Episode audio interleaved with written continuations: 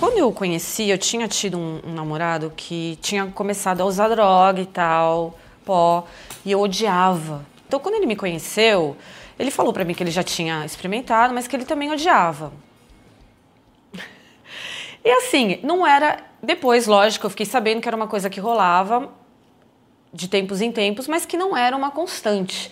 E que ele tentava a todo custo esconder de mim, porque ele sabia que se eu soubesse, tipo, a gente brigava feio e tal, porque era uma, era uma condição. Há uns quatro anos antes dele falecer, começou. Porque desde quando, quando a banda se separou, uh, teve muita boataria, teve muita coisa feia que foi falada dele. Você tá entendendo? E o que, que acontecia? A gente mora, morava em Santos, num apartamento de esquina, assim, no vigésimo andar. Passava a gente lá embaixo xingando. Ah, é, Charão, filha da puta. E a gente escutava lá de cima, a gente vendo televisão.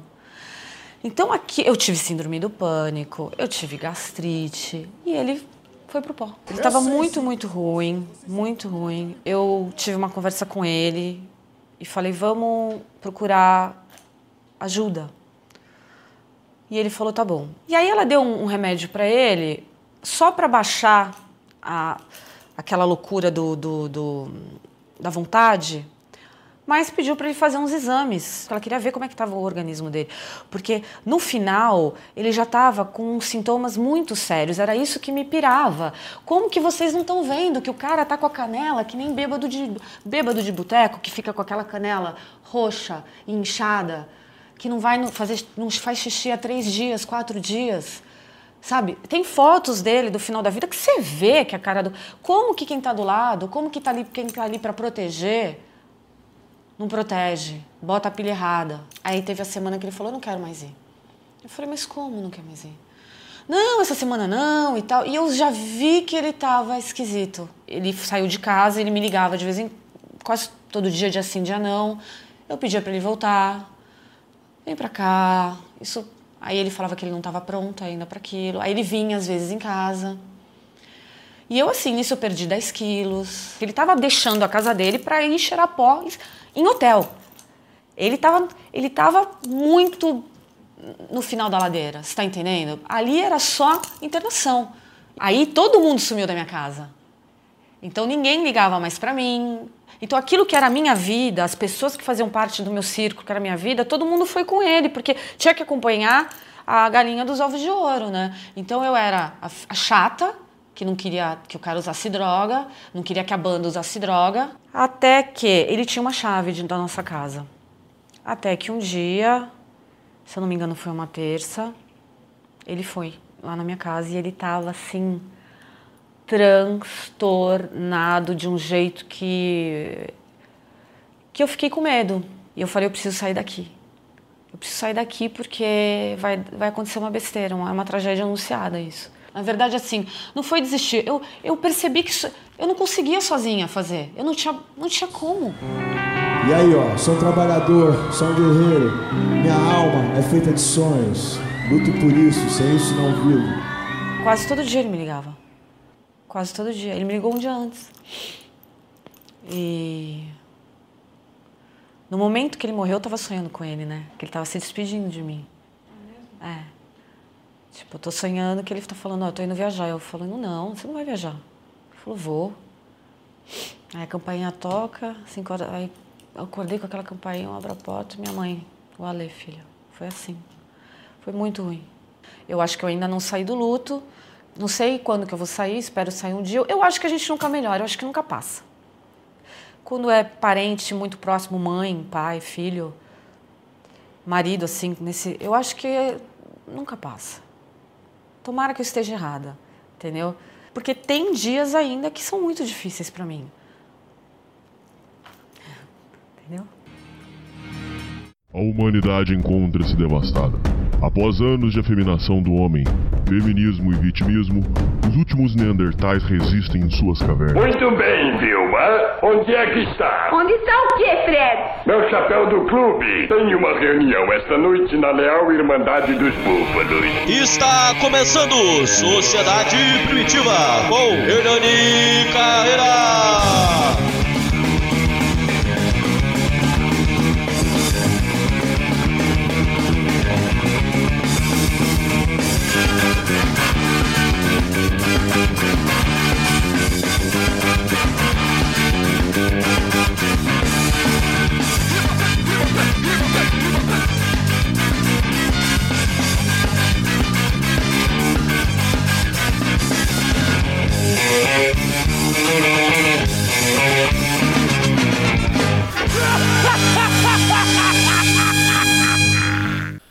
Salve, salve, confraria! Hoje estamos para mais um programa. Hoje, um programa que eu queria muito tempo gravar. Foi uma, um tema que a gente já encontrou algumas vezes. Eu, o Hernani, tem uma, uma extensa luta contra as drogas. Eu ajudei amigos meus a se livrarem disso e outros eu perdi a luta. Eu, eu, eu lamento muito. Perdi amigos de infância, perdi amigos de, né, de rolê, de vida. E eu vi toda a devastação das drogas. Esse é um assunto que me interessa muito. Hoje vocês vão conhecer um lado meu e que provavelmente é, é, muita gente não sabe. O Sociedade Primitiva ele tem uma rede de pessoas que ajudam. Eu, sozinho, não sou nada. Não sou nada mesmo. Uh, o Sociedade Primitiva tem advogado que auxilia. Tudo, eles ajudam por, por bom coração. Nós temos uma rede de homens que auxiliam, é, outros que estão em separação, divórcio para ajudar o cara a não fazer uma, uma, tragédia, não atentar contra a própria vida. E é uma honra para mim dizer que nós temos também uma pessoa agora que auxilia pessoas que querem se livrar das dependências químicas, psicológicas e que está realmente fazendo um trabalho tão maravilhoso, ouvintes, mas tão maravilhoso que eu acredito que todo mundo que vai ouvir esse programa hoje vai se sentir é, tocado, emocionado, porque é, é um trabalho tão maravilhoso que esses dois moleques estão fazendo mas hoje quem vem aí é o nosso querido, já é conhecido aqui da casa, o nosso querido Hélio do Só Droga e do Rusga Podcast. Fala, Hélio! E aí, Hernani, da hora? Da hora. O pessoal fala é, Hélios no plural, mas eu chamo você de Hélio no singular. Tem problema ou não? É, porque até então, no, no, na primeira vez que a gente gravou, você me chamava pelo nome mesmo, né? Não tem problema não, né? Não, não, não tem nada. Isso é normal. Isso é, o pessoal sempre tá falando de um jeito e do outro, tranquilo. Mas outra, o pessoal é, fala Hélios mesmo. A outra confusão que tem também é porque o, o, o China, o outro companheiro dele que não veio aqui, é, mas que eu quero mandar um abraço, que eu adoro ele. A gente conversa muito no WhatsApp, inclusive. É, é, o China, só que escreve Chine. E aí tem, tem gente que fica perguntando, mas pô, é Chine ou é China? Não, é China, pô, já tá batizado, né, ué? Não tem como, né, cara? é que é uma abreviação de outro nome dele aí. Ah, entendi. China, deixa eu, ô, ô, Hélio, eu tenho muita coisa pra te falar, cara, muita coisa. Tá preparado aí? Porque hoje vai ser um falatório desgramado. O Só Droga se firmou na audiência, virou um sucesso.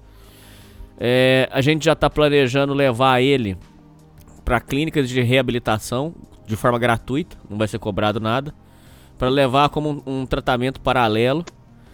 A abordagem que você faz, você e o China fazem no Só Droga. Ó, já vou avisar o seguinte: na descrição vou deixar o link pro Rusga, que é o podcast do Hélio, e vou deixar o link também para o Só Droga, que é um projeto paralelo feito pelo canal Nova Vertente, que é para ajudar as pessoas a se livrarem da dependência. E a, a abordagem do Só Droga, ela é única eu acredito que não foi feito nada parecido ainda no Brasil, porque não é aquela abordagem, olha, é, você tem que conversar e tudo, não. Já é uma abordagem de mostrar a realidade de uma pessoa que foi ex-usuária de, de, meio que dar um, um sacode na pessoa para entender que a vida não é brincadeira, que essas, é, essa, essa molecagem, essa, essa, é, essa criancice que o drogado tem de achar que os outros têm, têm que é, tratar dele, que tem que dar banho nele, que tem que levar comida para ele. Isso aí é, é, já, já, passou da hora da pessoa acordar. E eu passei por muita coisa, eu, inclusive, é um dos vícios que você fala muito no seu programa é a questão do cigarro. Eu concordo com tudo que você fala, cara. A pessoa viciada, ela é mal vista pelo, pelo pela sociedade, é, é visto com, com, sujeira, com nojeira. Ele é sempre um, o, o, viciado ele é sempre um coitado. E a gente tá falando de todos os vícios, viu? Vício em pornografia, vício em cigarro, vício em cachaça.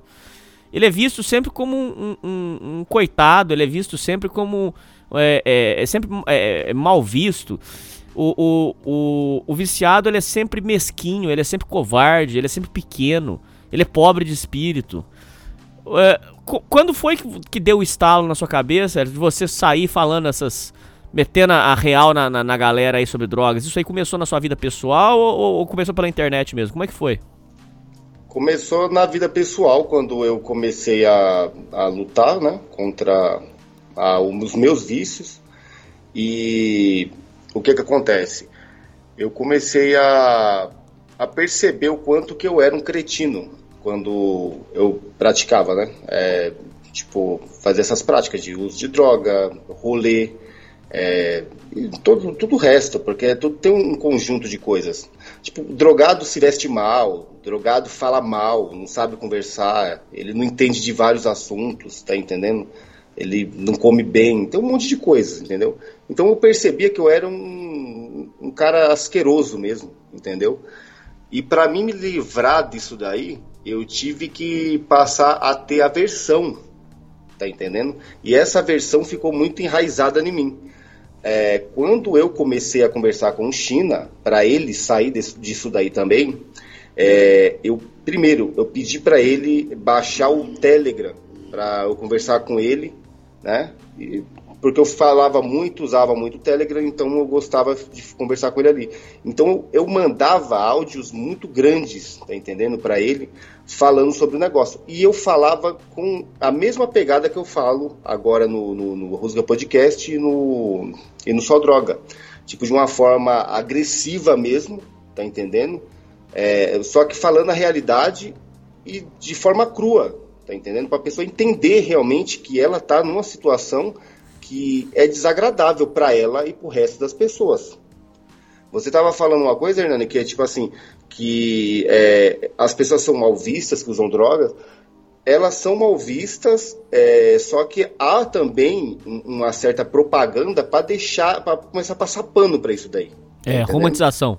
Tá começando cada vez mais. Ela vem de forma gradual, tá? Vem, vem de, de muito tempo, mas vem de forma gradual. Uma das, um dos estilos aí que a gente fala assim, do Rusga Podcast é que é, é, usar meio que a linguagem dos do nossos pais, nossos avós, tá entendendo? O comportamento que eles tinham com o, ao ver o, o usuário de droga. Porque eu lembro quando, como que era antigamente. Eu tenho mais de 30, eu tenho 35 anos, então eu lembro que quando eu era criança, as pessoas detestavam, as pessoas odiavam, tá entendendo? A pessoa falava assim, olha, é, não, não, cola ali perto, não vai ali perto, não anda com os parentes, ó, até as crianças lá da, da família desse cara, não, não, brinca nem com aquelas crianças de lá. Tá entendendo? Certo. E aquilo dali fazia aquela pessoa se excluir mesmo da sociedade. Hoje em dia não tem e eles andam em qualquer lugar, eles usam droga em qualquer lugar, eles, é, é sabe, fazem músicas faz, é, fazendo apologia, e faz um monte de palhaçada, tá entendendo? Que as pessoas estão cada vez mais aceitando, entendeu? E, e, desse jeito o cara não consegue enxergar o quanto ele é um, um ser patético. execrável, é um ser, um ser patético, entendeu? Por causa que existe um, uma certa propaganda que tenta romantizar, glamorizar as práticas horrorosas que ele faz, tá entendendo? Então a gente do Rusga, nós começamos a pegar esse negócio e perceber que a gente tinha essa pegada e, e começar a potencializar ela até virar o estilo da gente, né? De, de falar sobre esses temas aí. É, eles, pouca, poucas pessoas, poucos podcasts mudaram tanto a minha visão de vida quanto o seu. Eu já sou declaradamente um fã seu. E poucas, poucos programas mudaram tanto a minha vida, cara. Não sei se você já, já, já teve a curiosidade de saber por que eu, eu gosto tanto do, do Rusga, e aí acabei chamando pro projeto do Nova Vertente. Você mudou minha visão de, de vida e muitas coisas, cara. É, é, muitas coisas hoje eu não enxergo mais como antes por causa de você. Uma das coisas é, é foi você falar para mim o quanto o viciado ele é ele é mesquinho, ele é covarde, ele é o, o, o viciado ele acha que o mundo dele vai acabar se não tiver mais aquilo que ele consome, seja maconha, seja o pó, seja o que for. Ele tem uma visão é, é pobre, uma visão limitada. A cultura, isso aí vai virar, isso aí vai ter um tema no programa da, da segunda temporada do Só Droga, mas que eu já vou dar uma adiantada aqui. A cultura do, do sextou, ou seja, é, o, é, o, o, meu ponto que eu quero dizer para você é que você me acordou para eu entender como que, é, é, como ele, como ele, ele tem uma visão das coisas como ele é pobre de espírito, a cultura do sextou, você passa uma semana de merda no automático, rezando para passar logo, desesperado, porque no final de semana você tem que encher o rabo de cachaça, você tem que encher o rabo de, de pó. E tem que fazer uma putaria desenfreada, é, ou, ou, suruba, ou, o que você vai fazer, porque você passou uma semana de merda, e aí é na sexta que você vai soltar a besta, e aí você faz toda loucura, e aí você se endivida, e aí você vive naquela vida de escravidão. A escravidão do prazer, a escravidão do hedonismo. Você, você, você é escravo daquilo. Olha como que o, o viciado ele é, ele, ele é, é mesquinho, ele, ele, é covarde, ele, ele, não, ele não entende nada sobre o corpo dele, sobre a própria existência. Ele Exatamente. vive só pelo prazer. Então, ô, ô Hélio, você, você me acordou pra uma visão. E olha, Hélio, eu, eu falo aqui pra você, eu falo na cara de qualquer ouvinte. Eu ainda sou muito sem vergonha. De vez em quando eu compro um cigarro solto, de vez em quando. Compro um cigarro solto. De vez em quando tomo uma, uma cerveja, alguma coisa assim. Mas assim, ainda dessa forma, mas hoje eu tenho mais clareza para entender que, por exemplo, quando eu era fumante, por exemplo, o quanto eu era patético. Ô, ô Hélio, o, o, o, ritual de você pegar e tem que você tem que ir para um canto para um canto separado, aí você tem que acender o cigarro, aí aquela fumaça fede, incomoda as pessoas, aí você volta fedendo. E aí você lá você encontra outras pessoas do mesmo nível, o mesmo nível, é, tão, que estão na mesma atmosfera, e aquelas, só aquelas conversas merda. Eu entendi, ô Hélio, você me ensinou e eu quero te agradecer publicamente. Eu queria falar para todo mundo, você me ensinou o quanto o viciado em qualquer coisa, ele é mesquinho, ele é pobre, é, po é pobreza de espírito, cara. Você me ensinou e eu quero te agradecer. Muito obrigado, viu? Cara, eu que te agradeço também por toda a oportunidade que você me deu. Mas assim, é é porque. Sabe como é que é, Hernani? É porque as, é, muitas das vezes a pessoa precisa de que alguém fale como que é a realidade dela. Isso é estranho de se falar, porque assim, o certo seria você entender a sua realidade, pronto, você ter a sua própria ponto de vista ali. Mas não funciona desse jeito. A pessoa, como ela está muito viciada, ela não enxerga. É como você disse aí, ela nem conhece o corpo dela, não conhece ela, ela própria. Voltando àquele negócio que você estava falando de, do cara que é viciado e ele espera chegar sexta-feira, esses negócios. Olha, o, geralmente a pessoa que tem vício é por causa que a vida dela é muito ruim. Então vamos dizer assim, o cara de repente ele trabalha e ele vive de forma muito baixa dentro do trabalho dele.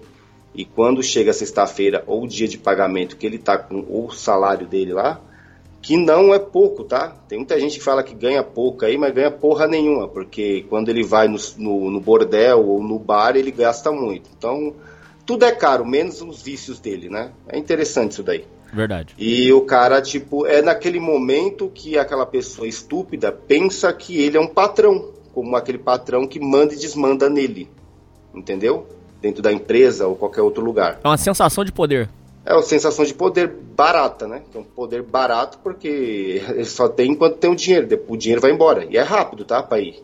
Porque esses lugares são é uma forma de sugar a pessoa financeiramente.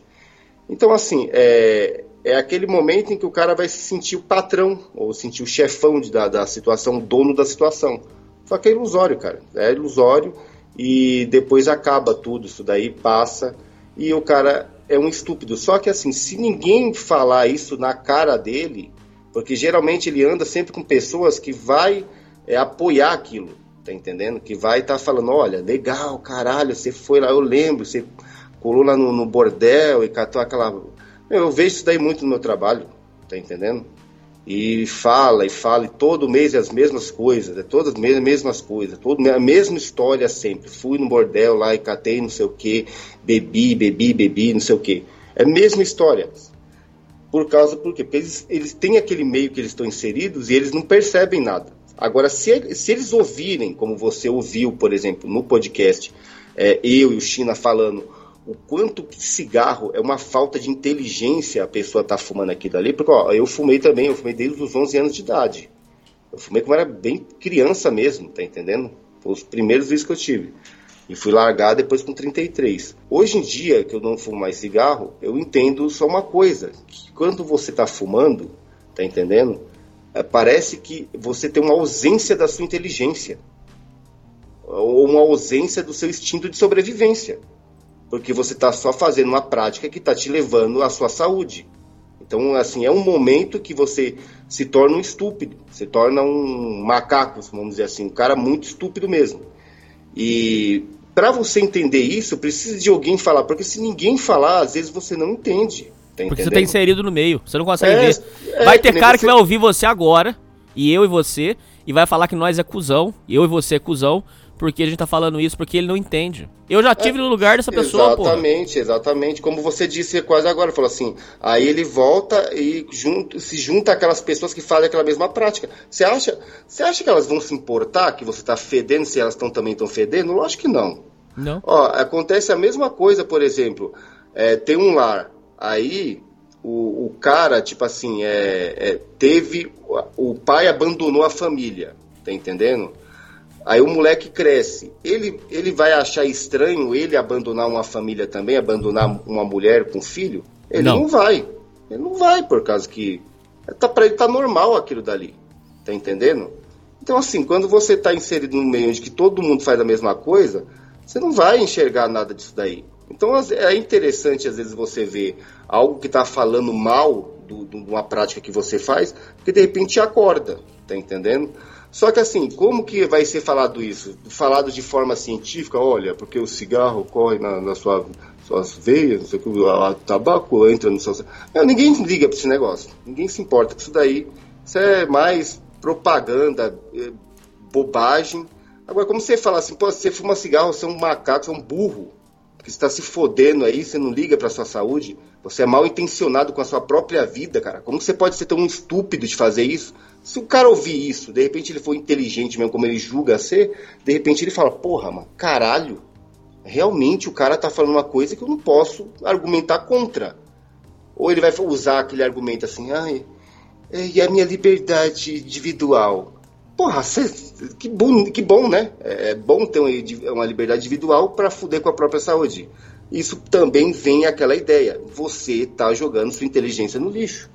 Então, assim, quando eu mesmo, cara, quando eu falo isso e quando eu vejo alguém falando, a única coisa que me que bate na minha mente é assim, cara, eu nunca mais entro nesse mundo daí. Eu nunca mais entro nesse mundo. Por quê?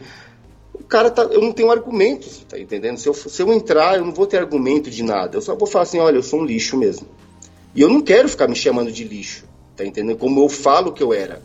Porque eu falo mesmo. Que o que eu era era uma pessoa nojenta. Mas agora eu não quero mais ser. É, eu tenho muita coisa para falar pra você, cara. Eu não sei nem se vai dar tempo de tudo que eu tinha pra te falar. É, outra coisa que eu entendi que, que amadureceu em mim foi o conceito de como que o viciado em qualquer coisa ele se torna abobado. Ó, ó, se tem algum ouvinte viciado escutando esse programa aqui, ouça até o final. Se depois você ainda achar que, que eu tô falando besteira, tudo bem, você pode refutar, você pode falar o que você quiser. Mas ouve até o final, é importante. É importante que todos vocês escutem, todos, todos, todos, sem exceção. Porque você pode até ajudar outra pessoa. Foi graças a você que eu entendi. E aí depois eu fui pesquisando a parte o quanto qualquer viciado ele é abobado, ele é infantilizado e ele é afeminado. Explico por quê. É, eu me lembro, eu vou te contar duas passagens assim da minha. Posso contar até, até três até. Uma, da, é, é, uma coisa que eu me lembro muito é quando acabava o salário. Não, antes de tudo, é, é, o que você falou aí é genial. É uma, é, uma, é uma puta de uma visão realista pra caramba e que eu nunca tinha visto outra pessoa falar, que é. É uma coisa que você e o China falam muito. O viciado, para tudo, ele tem dinheiro. Ele só não tem dinheiro pro que importa. Explico.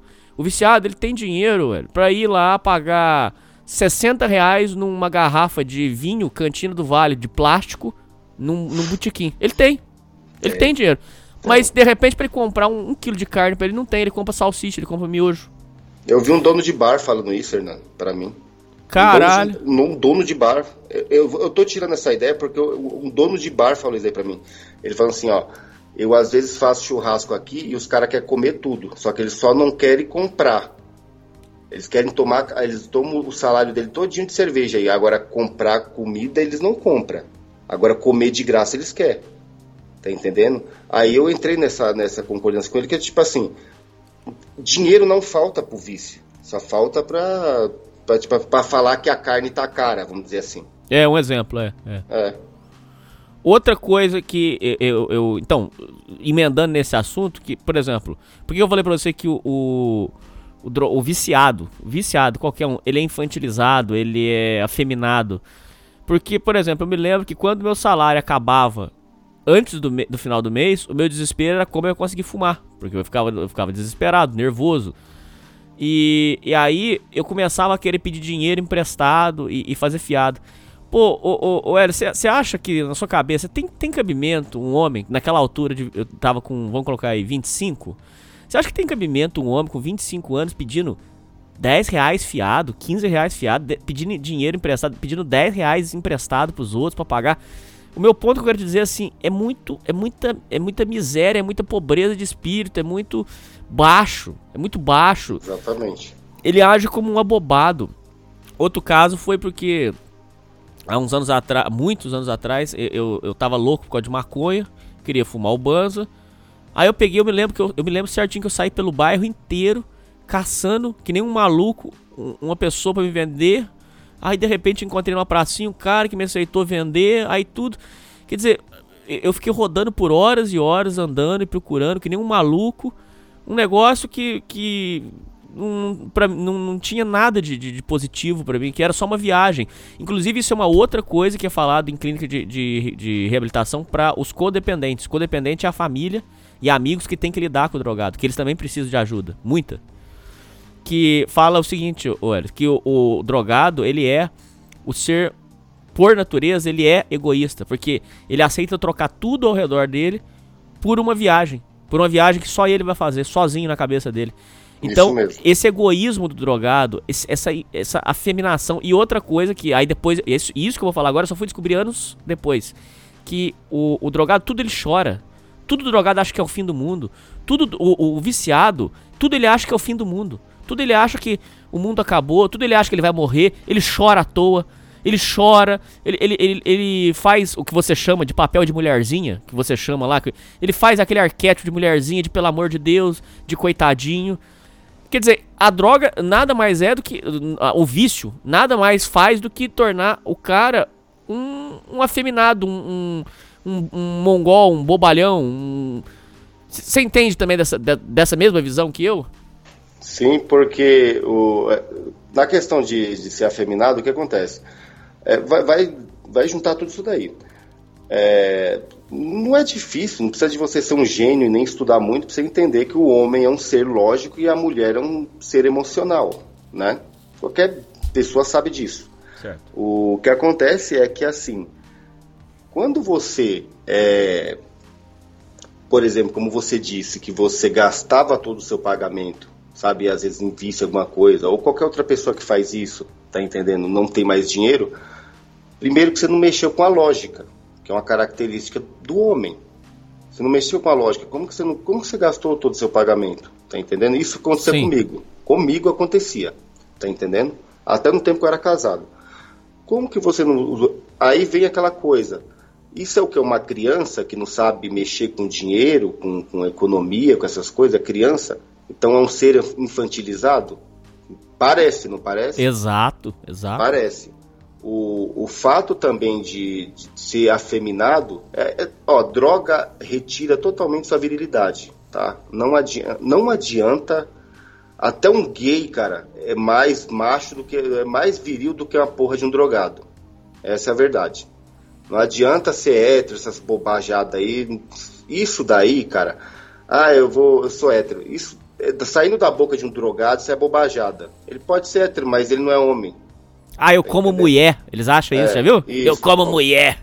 Essa é até cachorro, até qualquer outro. Até é muito otário. Qualquer é muito coisa otário. faz isso daí, mano. Isso é bobagem, cara. Isso é, isso é estupidez. Isso é como o cara fala isso daí. É que nem uma vez, eu, que não falo, da boca de drogado só sai bobagem. Não sai nada de bom, só sai bosta. Aí o que acontece? O cara pode achar o que ele quiser, tá entendendo? O que ele quiser mesmo mas porque ele é um ser emocional, ele parece, ele faz um simulacro de, de, de, do feminino, entendeu? Existe o fato que ele chora mesmo, ele qualquer se pressionar muito ele, ele chora, tá entendendo? E ele fica desesperado, ele não mexe mais com a lógica, ele só mexe com o emocional. Por exemplo, ah, não, não me deram dinheiro para eu comprar não sei o que. Ah, vou ficar revoltado, vou vou começar a andar com roupa chamativa, vou começar a ouvir música barulhenta, vou começar a gritar na rua, vou começar a xingar e mostrar a língua para os outros. Tipo assim, o cara é, é, assim, ele é tão medíocre, cara, que ele começa a fazer o simulacro de tudo que é tipo de coisa, como de mulher, simulacro de, de, de infantil de criança, tá entendendo? Mas por quê? Porque a droga ela retira o que o homem tem de essência, tá entendendo? Se ele tem a virilidade, ele vai ser retirado. A droga e os vícios tira. Isso daí não é nada, nada novo que eu tô falando, tá? Se você pegar a filosofia antiga, vai estar tá falando isso daí. Não é difícil, né? Não é difícil de saber. Pena que um drogado, ele, ele nunca que ele vai saber sobre esses assuntos, porque ele não se interessa por nada. É outra coisa que você vê no drogado, que ele também mostra o quanto ele é coitado, que é o seguinte, ele não se interessa por nada. Exatamente. Que não seja uma prazer. É, uma coisa que é característica do homem é ele querer conhecer sobre as coisas, sobre as coisas do mundo, como funciona, saber sobre, é, sobre filosofia, sobre saúde, sobre, sobre economia ou qualquer coisa, de, mesmo, mesmo que seja básico, tá entendendo? Mesmo que seja coisa muito pouca, mas ele se interessa por isso, tá entendendo? E drogado não faz isso, ele só se interessa, como você disse, só através, só atrás do prazer que ele quer, aquele prazer de usar a droga, liberar aquela quantidade de dopamina no cérebro dele e depois ir de novo atrás daquilo e atrás daquilo. Isso não tem mais característica de homem, tá entendendo?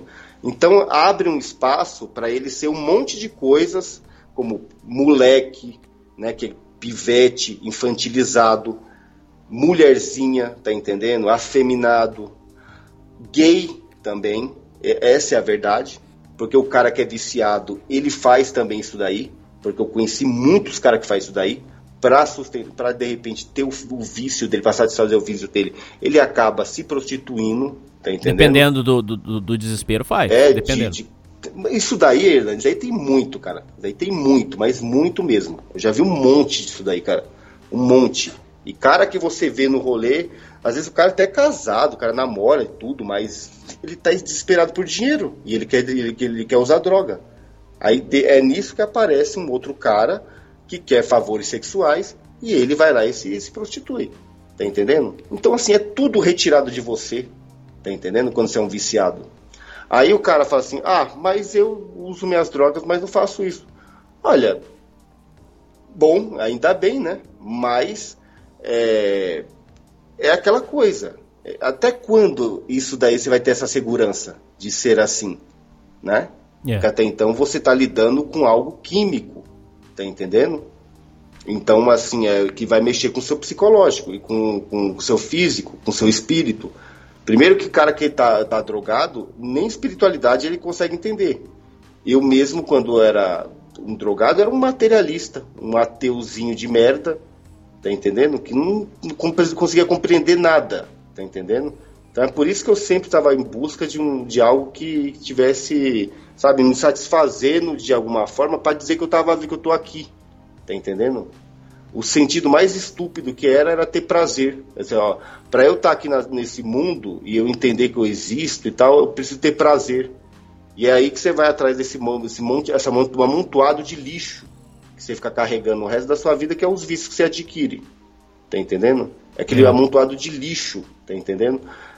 Tanto que é tanto lixo que se, eu, é, eu, eu, amontoava também um monte de coisas da minha casa que não servia mais para nada, tá entendendo? É, coisas que você vai carregando durante sua vida toda que não serve mais para nada.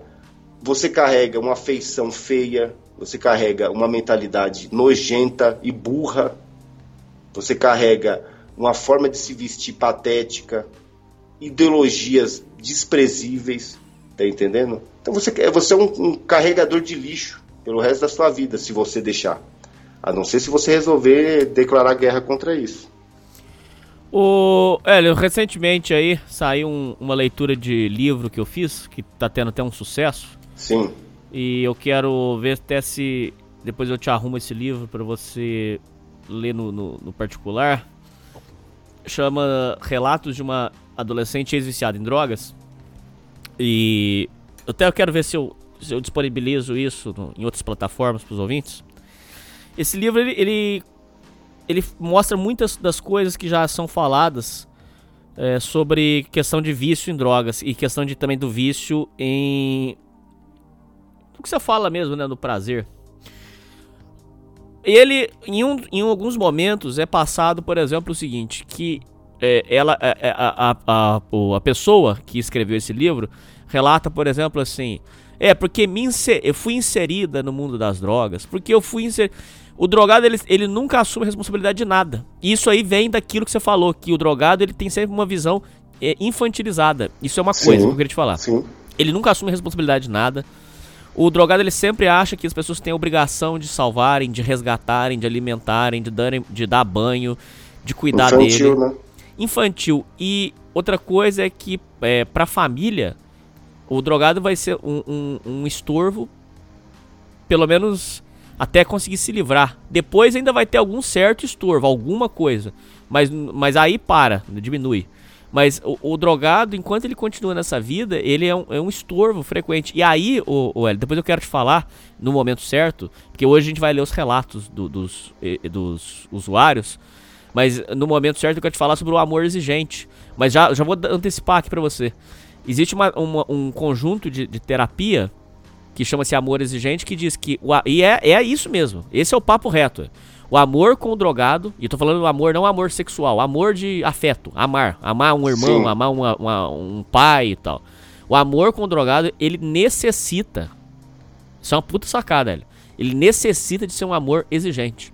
O amor com o drogado você não pode. É, vai lá e leva um, um prato de comida para ele todo dia e, e, dá, e dá roupa limpinha para ele todo dia, porque aquilo ali para ele é artifício para ele pegar aquela, por exemplo, é, ah, já almocei, nossa, já tô com a roupa limpa, já tomei meu banho, pô, vou sair pra rua agora, vambora, vou atrás do, do prazer, vou atrás da loucura o amor com o drogado tem que ser exigente. Tem que ser, olha, você vai lavar suas roupas, você vai preparar sua comida. Ah, não, não quero fazer, quero ficar só na droga. Então, boa sorte para você, esse é o destino que você tá... Tem, ele necessita de ser assim, porque senão o drogado continua com essa mente infantilizada, ele não sai, cara. É impressionante isso aí, É exatamente isso daí. Isso daí eu vejo, já vi vários exemplos. É, por causa que é o seguinte, o cara tá, ele tá tão fodido da cabeça dele é, que ele não consegue fazer coisas simples. Ó, eu lembro que teve um tempo, Hernani, isso daí eu acho que eu nunca contei no podcast, cara que teve um tempo que eu estava tão viciado em, em, cocaína e álcool que eu não conseguia fazer as coisas como você estava falando. Só que eu morava, já estava morando sozinho, né? Não estava mais casado.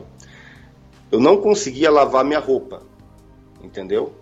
Então, o que eu fazia, é, é, tipo assim, porque assim, a partir do momento que se eu fosse lavar minha roupa, me dava ansiedade. E eu parava e queria deitar na cama. Tá entendendo? Tipo assim, Interessante. Eu, eu, queria, eu queria que alguém fizesse aquilo para mim. Eu ficava pensando, caralho, como eu queria ter dinheiro para pagar uma pessoa para fazer isso aí para mim, ou que tivesse alguém para fazer para mim. Isso daí é o que? Isso é uma criança. Isso é uma criança. Se você, eu tenho certeza se você pegar uma criança e falar para ela lavar roupa, ou ela não vai nem ter forças para pegar as coisas ali para começar a fazer, e era uma coisa que parecia que eu não tinha, tá entendendo? Tanto que o que acontece? Como eu tinha poucas camisetas, porque o cara não consegue comprar roupa, ele mesmo trabalhando, ele não consegue, que é o que acontecia comigo, eu entrava no chuveiro e esfregava, eu entrava com, uma roupa, com uma camiseta no chuveiro, um dia de sol, aí eu esfregava o, o, a, o sabão por cima da camiseta e para lavar ali mesmo no meu corpo, depois eu só torcia, colocava ela molhada e saía pra rua. Caraca. Tipo assim, por causa que eu não conseguia lavar minha roupa, assim, tipo, de pegar o tanque, encher de água, ali, colocar ela ali, fazer todo aquele processo, que é uma coisa que qualquer ah, estúpido, qualquer, oh, mano, qualquer pessoa faz aí. Tá entendendo? E um homem, lógico, que fazeria isso daí, pô. Tem que fazer. Eu mesmo, hoje em dia, eu lavei hoje, qualquer hora que eu quiser lavar roupas, é como se fosse na pia ali tomar água, cara. Só que eu não conseguia fazer porque eu estava infantilizado ao ponto de não, tipo assim, ah, eu queria que alguém fizesse para mim. Então é mais ou menos isso aí que você está falando. Então assim, é, precisa mesmo que, que a pessoa pegue e faça isso. Uma coisa que você me lembrou, eu pensei até que você estava é, querendo chegar no, no assunto que o drogado ele não tem amor próprio, então ele fica é, ele fica louco por migalhas dos outros, né?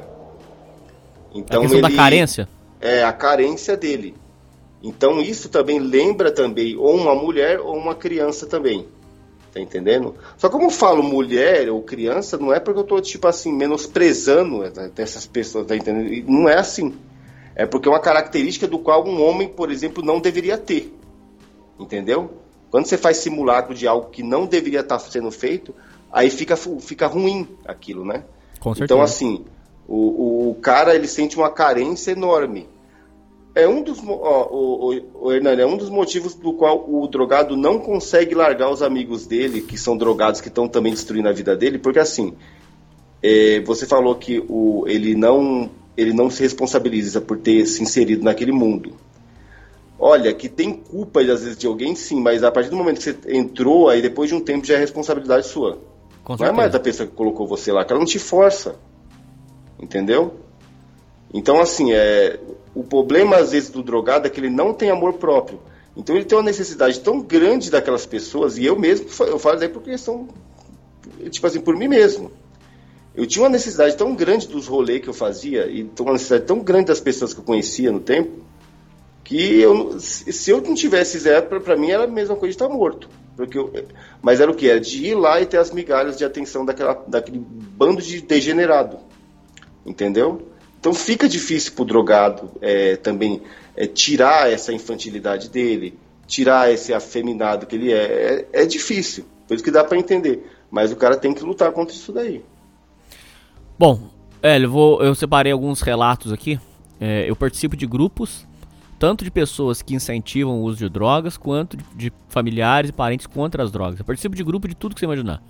Grupo de é, pessoas envolvidas com o crime, pessoas tentando tirar os parentes do crime. É, participo de todos esses grupos para que eu possa entender. Ah, e também participo de grupo de homens que se separaram, de, é, homens divorciados e tal. Eu participo de tudo isso porque é, isso eu utilizo para compreensão. Eu acredito que a gente tem que compreender os problemas para poder né, enfrentar. Exatamente. Então esse, isso aqui são retirados de grupos os que eu separei hoje em específico são retirados de grupos de amigos e parentes de pessoas usuárias de drogas e que alguns usuários também aparecem lá. Vamos lá. Boa tarde, gente. Estou tão decepcionada. Descobri que meu marido era usuário de coca. Estava grávida quando descobri. E foi um baque de verdade não lidar com aquela situação. Mas resolvi lutar por ele. Ingênua, eu achava que com amor e compreensão ele mudaria. Tentaria ficar limpo vendo a nossa filha, tendo uma família, já que ele, pelo que contava, nunca tinha tido uma família. O tempo passou.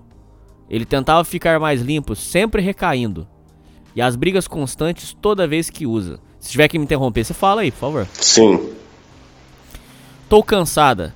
Não tenho mais vida. Agora ele diz que não vai parar nunca de usar. Olha que interessante, tem várias coisas aqui importantes. Ó, eh, veja bem, primeira coisa que é, a, mulher, a pessoa que quer mudar o outro. É o que eu falei, amor exigente. Vocês nunca podem é, querer mudar o outro. É amor exigente. Ou você vai mudar, ou você não vai ficar comigo. Não tem negócio assim, eu vou te amar e vou te mudar. Isso nunca vai acontecer. E, e outra, é o seguinte, é, no começo ela fala assim que as, é, é, como, se, é como se fosse assim. É, a partir do momento que a criança vai nascer, o cara vai resolver ficar melhor. Né? Ah, não, isso não existe. Ó, o que acontece? Não é só porque uma criança, ó, de repente você é um estúpido a vida inteira. Você só fez uso de droga, não ligou para nada na vida, na vida, só fez uso de droga, trabalhou lá de qualquer jeito. Aí, quando nasce uma criança, vai vir um, um milhão de informações, tá entendendo? De bons hábitos dentro do seu cérebro e você vai se transformar num super-homem só porque nasceu uma criança. Tem sentido isso? Não tem. Não. não tem. Você não vai se transformar de uma hora para outra. Quando toda pessoa que fala isso daí é, é, muito, é muita mentira. Eu ouço muito isso daí, cara. Ah, eu, depois que meu filho nasceu, eu fiquei melhor. Balela, tá? Todo mundo sabe que de repente nos final de semana tá, tá, o cara tá cheirando e tá bebendo e tá tendo problema com a família dele. Só que pros amigos dele, eu acho que ele vai falar que, é, que ele tá bem, tá maravilhoso, né? Então não, não resolve. Mulher que também estiver ouvindo aqui, não, não vai nessa. Nunca. E nem o cara que estiver também pensando, ah, um dia que eu tiver filho eu vou ficar sossegado. Não existe isso daí. Isso daí é impossível. Tá é, a gente estava num debate, eu estava num debate com os ouvintes, a gente estava debatendo sobre como é namorar e casar com adicto. Hum. É, eu, Hernani, eu tenho, uma, eu tenho uma história porque eu namorei com uma, com uma viciada e foi muito difícil. É muita mentira. É, você vê que. Eu já falei sobre isso, eu tenho uma teoria muito pessoal. Ninguém me contou. Eu vi. Uma pessoa que eu conhecia era uma pessoa normal. E por causa da droga, eu não sei o que, que aconteceu. A droga alterou alguma coisa na química cerebral do cara. O cara ficou violento, mau caráter, mentiroso. E ele não era assim. Sim. Então a droga altera alguma coisa no caráter. Eu não sei te explicar como é que é o processo, como é que é. E eu a gente tava nesse debate sobre como é namorar com adicto. E a gente chegou numa conclusão muito macabra. É impossível uma pessoa que não usa droga namorar com um drogado. Não tem como. Não, faz nem sentido. Não tem faz como. nem sentido. Não tem. Não tem aqui. É, você tá numa outra pegada. Né? Você tem outro. Então, ó, você imagina você tá cheio de planos na sua cabeça para você fazer no, na, no presente e no futuro. E a pessoa só tá querendo ir atrás de prazer que ele consegue dentro de uma biqueira cheia de bandido. Você viu sentido. como é que ele é egoísta? Ele, tá, ele troca tudo por isso, uma viagem pessoal dele. Isso, isso, não, tem, não faz nem sentido. Ó, tem coisa, Hernani, que só, só uma pessoa muito. É, que ela tiver com muito. Essa, ela tiver muito zoada da cabeça para acreditar. Tem coisa que é, é, e é simples de explicar para ela. Só que parece que ela, no, momento, às vezes, ela não entende. É como se não tem como, não tem, não tem possibilidade. E outra, não fique, outra coisa que eu falo sempre nos podcasts, não fique na sua cabeça que você vai ajudar, vai curar o seu amigo. Não. Você, eu sofri muito é, por isso. Que você assim, ó, ah, eu não vou abandonar o meu amigo porque eh, de repente eh, eh, se eu, de, se eu abandonar ele vai piorar. Sua... Cara, a melhor coisa que você faz é não ficar com ele porque de repente ele pode dar, ele pode te levar pro buraco. É só isso.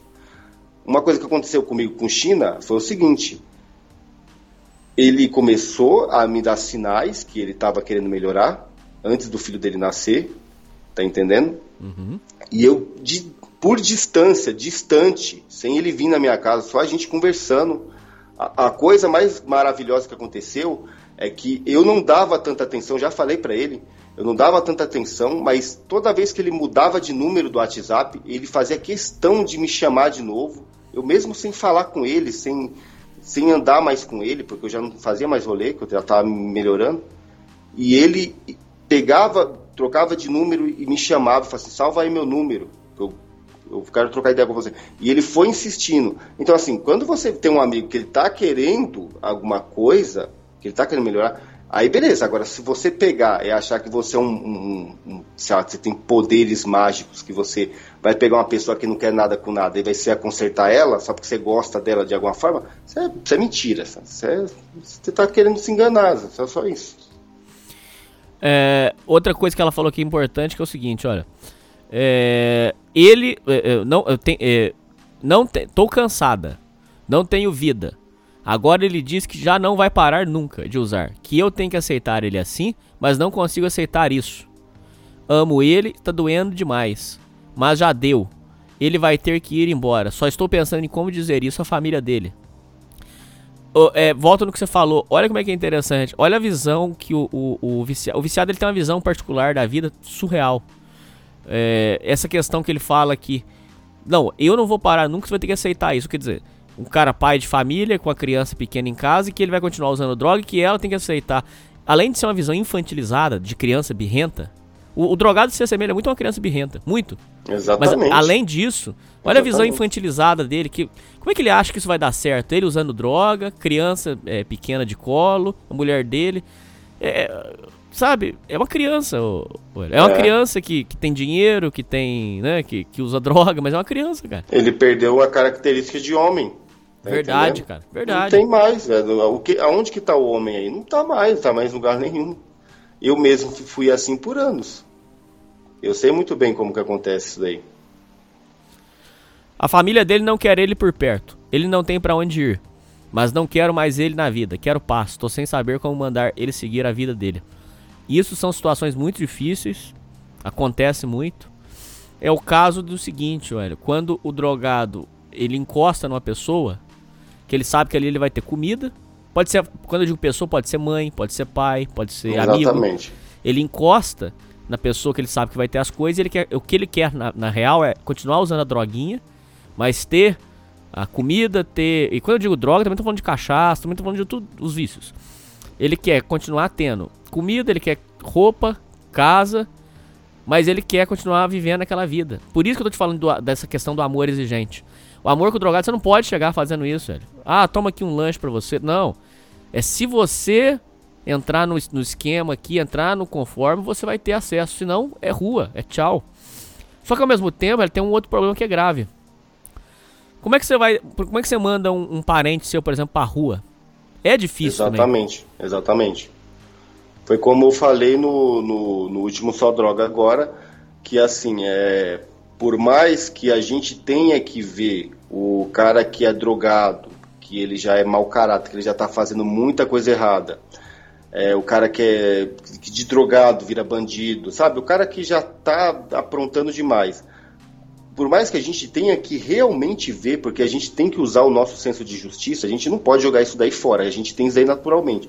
Por mais que a gente tenha que ver ele como uma pessoa errada e a gente tem que cobrar, tá entendendo? O que ele tá fazendo de errado, tá entendendo? Às vezes de forma extrema, a gente tem, tem que entender que assim, na memória, dentro do coração daquela mãe ou da família, dos irmãos ou de alguém, existe ainda aquela criança, tá entendendo?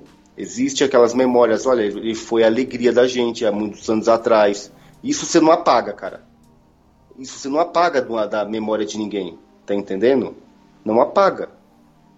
Entendeu? Então a pessoa ela pega e, e tipo assim, no momento de, por exemplo, mandar o filho embora de casa, não é uma não é uma coisa tão fácil. É, a gente, eu e você, Hernani, a gente pode falar que é, faz isso mesmo.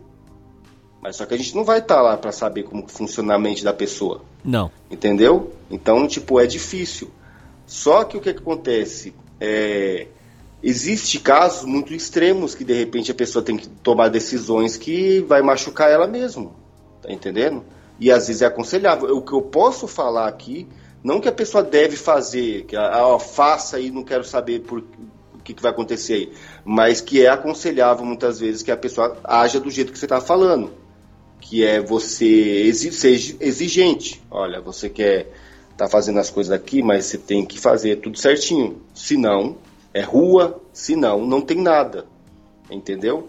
Isso é aconselhável, mas não é fácil de fazer com a família, né? Mas precisa ou ser é feito. muito difícil, né, cara? Quando o, o viciado ele cola em você, explico. É, o cara vem toda hora querer te pedir 5 reais. O cara quer toda hora é, que você é, faça algum favor pra ele.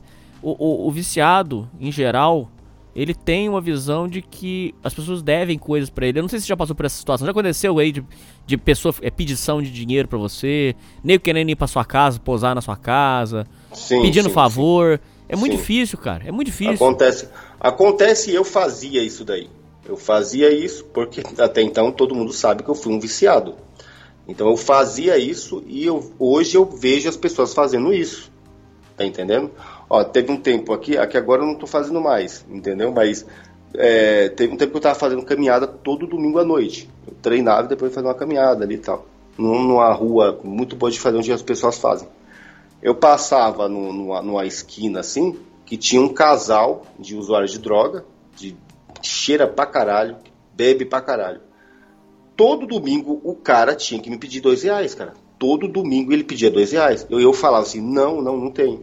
Minha carteira tá em casa, porque eu não vou mesmo com a carteira. E todo domingo o cara pedia. Cara, onde que tá a vergonha desse cara? Ele não tem, do mesmo jeito que eu não tinha também. Tá entendendo? Mas assim, sabe por que, que ele pediu isso daí? Ele ficava pedindo pra mim? Porque um dia eu dei dois reais pra ele. Entendeu? E aí Você ele criou o cola. monstro. E ele cola, é isso que você falou, ele cola. A família é a mesma coisa. Quando o drogado tá numa situação é, é, já de colar ali na família, começar a aprontar e fazer aquele, aquela exigência, tá entendendo? É que ele usa né, os laços familiares, o sentimento das pessoas para conseguir alguma coisa, né? Então, quando ele faz isso e a família, a mãe ou o irmão, alguma que, alguém lá pega e cede pela primeira vez, ou segunda, terceira, aí já era, pô. Aí já era. Aquela frase de falar que tem que cortar o mal pela raiz, é que quando você vê uma, uma- uma- um padrão, um muito, sabe, alguma coisa ali que, que já tá errada, já desde o começo já acaba com ela. Desde Porque o senão você, depois você não consegue. depois fica difícil. Você vai fazer isso daí, mas o processo vai ser mais difícil. É que nem família se livrar do, do, do- do filho, do, do, do parente drogado. É, vai ser difícil pra caralho depois que você ficar aguentando ele por anos. Tá entendendo? Eu tô falando isso daí por causa que eu tenho um irmão que ainda é viciado, entendeu? Ele ainda Entendi. é viciado e ele vive é, é, dependente da minha mãe, entendeu? Porque ele não trabalha, não faz porra nenhuma. Até as pensões dos filhos dele, quem paga é minha mãe. Tá Então é vergonha. Olha pra você ver, dois filhos ainda ela paga. Ela é aposentada, ela paga isso daí. E ele não faz nada, ele não dá um prego na barra de sabão. E ele tem que ser. Mas aí o que acontece? Por causa que minha mãe, desde o começo, desde o começo, lá dele de criança, ela cedia tudo que ele pedia. Que ele pedia. Depois o cara ficou viciado como adolescente. Aí, cara, você acha que ele, ele não vai olhar pra ela e falar assim, não, isso é uma fonte. Tá entendendo? O drogado ele vê a família dele como uma fonte. Tá entendendo? Para ele sobreviver. Entendeu? Ele não vê como, por exemplo, ó, é, você tem aquele, aquela ideia que de repente, ó, eu tenho um rio ali, eu quero pescar nele lá, eu vou ter que o trabalho de fazer todo esse processo para conseguir as coisas. É, o, o drogado ele vê os, os lugares como fonte, assim, eu vou lá, pego e, e foda-se, eu bebo água lá e já era. Não quero saber de onde que é e sempre vai ter. Tá entendendo? É mais ou menos assim. é- A família para ele é uma fonte que ele não quer que acabe nunca, tá entendendo? E, e vai passando-se os anos e aquela mediocridade vai deixar. Quando muitas das vezes você é, aquela família ali acaba porque ninguém é para sempre, é, ele não, não sabe mais de nada, não sabe fazer nada, não aprendeu nada durante a vida dele inteira. É por isso que você vê muito cara morando na rua, é por causa disso aí. É, eu Ele já falei cons- sobre isso, verdade. Ele mesmo. não o cara sai sem preparado. Sai sai Não- sem preparo. E isso, não tá, não tá adaptado a nada, não sabe fazer nada. Às vezes vai pra rua, tá entendendo? Porque não sabe fazer porra nenhuma. Eu, eu passei a- quase que a vida inteira usando droga em rolê, e eu, eu acredito em Deus que só pode ter sido ele que deve ter me ajudado, pelo menos eu ter um cérebro, é, sabe, uma mente, um, um corpo saudável para me conseguir ter é, me livrado e não ficar com sequelas e nem ser um, um completo macaco, sabe, que não sabe de porra nenhuma. Eu consegui, vou, é, tipo assim, correr atrás das coisas muito rápido, consegui, tá entendendo? Só que assim, tem gente que não tem essa mesma condição. Tá entendendo? É, é, e ela pega e simplesmente acaba a vida dela. Acaba. Hernani, se a gente, se você não soubesse tudo que você sabe fazer hoje em dia, você sabe que você, tá- você não estaria numa casa, você não estaria Não, vivendo a vida não. que você tem. Você estaria na rua, ou senão você estaria morto, porque de repente você morre de fome, você não sabe o que fazer, você fica zoado, cara. Com Então, certeza. assim, é, a pessoa. que- E, ó, o cara que usa droga, não adianta, cara. Ele sempre tá nessa mediocridade. E ele vai morrer desse jeito se ele deixar. eu, eu amplio pra vício, cara. Não só droga. vi- o viciado é essa. A vida do viciado é essa. Isso, Cara, eu isso vou falar mesmo. coisa bizarra pra você, cara. Um dos meus, um dos meus vícios era história de mulher. Não, porque tem que sair. Todo final de semana tem que sair, tem que encontrar mulher. Não, tem que conhecer mulher. Você vive uma vida em torno de mulher, cara. Isso aí, cara, É, você, não tem, você não tem como, cara. E, e- olha só que interessante. Eu afirmo pra você, quem pensa assim, o cara continua com cabeça de criança. Por mais bizarro que pareça, é cabeça de criança, cara. Não posso Sim. ficar sozinho, preciso de alguém. Aí o cara vai, encontra a primeira, primeira maluca, gardenal, cheirador de pó, mora comigo, mora comigo, fica comigo, namora, casa comigo. É assim, cara. Essa é a Ah, vida do viciado, maluco. Ô, Hernani, eu tô pra falar pra você, ó. Lá onde eu trabalho, lá no condomínio, lá onde eu trabalho, eu, tipo, geralmente eu sempre durmo depois do horário do almoço. Né? Sim. E eu tinha um canto lá onde eu dormia. Aí, por algum- alguns acasos lá, não, po não pode mais dormir. Então eu falei, tudo bem, então eu vou andar pelo, pelo, pelos lugares, né, os pátios lá de dentro do condomínio, né? E eu lembro que, eu, que eu, tipo assim, eu lembrei, falei, pô, os caras sempre almoçam e vão para um canto aqui.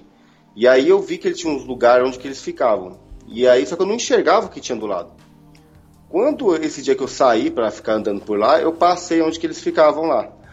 É um lugar onde que só tem esse tipo de mulher que você tá falando. Só tem borderline, maconheira, cheiradora, cachaceira que só fala merda. E os caras que é o, o- esse tipo, esse, esse perfil de homem que, olha, eu quero mulher, é mulher, mulher não sei o que, mulher não sei o que, ele tá lá, ele nem sabe o risco que ele tá passando ali de querer se envolver com uma mulher daquele tipo. Tá entendendo? Sim. Então, assim, é, é- é tipo assim, é parece uma criança, porque onde que fica a inteligência dele, dele poder, tipo assim, olhar aquela situação e ver que aquilo dali não é para ele, tá entendendo? Aonde que fica a lógica dele? Não tem. É tudo emoção. É tipo assim, eu sou um emocionado, tá entendendo? Eu quero, Isso. Eu quero sair e quero prazer. Isso não é coisa de homem, cara. Você não tá mexendo com lógica, cara. E, ó, geralmente, não sei se você já percebeu isso daí, o cara que sempre pega a mulher demais, o cara pega a mulher demais, você vai conversar com ele, não sai nada da boca dele que preste, cara. Nada. Só bosta. Não sabe nada, ele parece um, um sei lá, um- uma pessoa doente mental. Você não consegue se aprofundar em, em nenhum assunto com ele. Se você começar a se aprofundar num assunto com ele, ele vai achar que até que você é gay. Porque você não tá conseguindo conversar, você não tá falando sobre mulher. Aí ele pensa, "Ah, cara. Porque assim, a única coisa que ele sabe se aprofundar é falar assim: olha, eu fui num puteiro e fiz não sei o que. Eu peguei uma mina esse final de semana e fiz não sei o que. A conversa do cara é só essa, cara. Tá entendendo? Então é isso. É, é um, vici- é um viciado também. Porque ele só vive pra isso. Isso mesmo, cara. Muito. Pô, cara, esse, esse programa aqui realmente vai ser muita coisa produtiva. Tô impressionado. É, esse relato aqui eu separei ele especial pra você porque é um debate muito importante. Soube agora há pouco que uma mãe internou o filho de 16 anos numa clínica de reabilitação para dependente químico. A causa, uso de droga sintética. Droga sintética deve ser o que? Lança que ele usou? Não sei. É, tipo LSD, balinha, doce. É droga que é. Que eles, é, é as mais químicas possíveis. Porque a molecada agora tá no, no- no lança. Eu cheguei a É. usar o lança, eu cheguei. eu- eu- a parada do lança é viciante mesmo. Pergunta: se tivesse hav- é, havido prevenção na família e escola, esse menino estaria nessa situação? É importante prevenir? Mas eu- a minha pergunta pra você é o seguinte: vai lá e faz o tal do Proerd. É, fala na escola, não usa, não usa, não usa. Não resolve nada. A, a menina, tá- a mulher tá falando aqui que se tivesse prevenção na escola, se o menino não estaria nessa situação. Será Não. que resolve, ô, Hélio? Como é Não. que faz? Ó, vou- primeiro eu vou falar o seguinte: eu não posso também aqui chegar e mentir e falar assim: olha, o ProErd funciona desse jeito. Eu nem tenho, nem tenho conhecimento do, sobre o ProErd. Como eu não fui pra escola quando era moleque, eu nem sei sobre isso daí, tá? Eu nunca vi nada disso daí.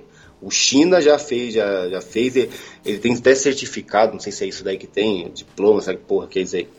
E ele falou que nunca serviu pra nada, tá entendendo? Que ele falou que é, muitas das vezes os caras só falam de forma prolixa e sabe que todo mundo tá cagando pra essa, o que eles falam lá. Uhum.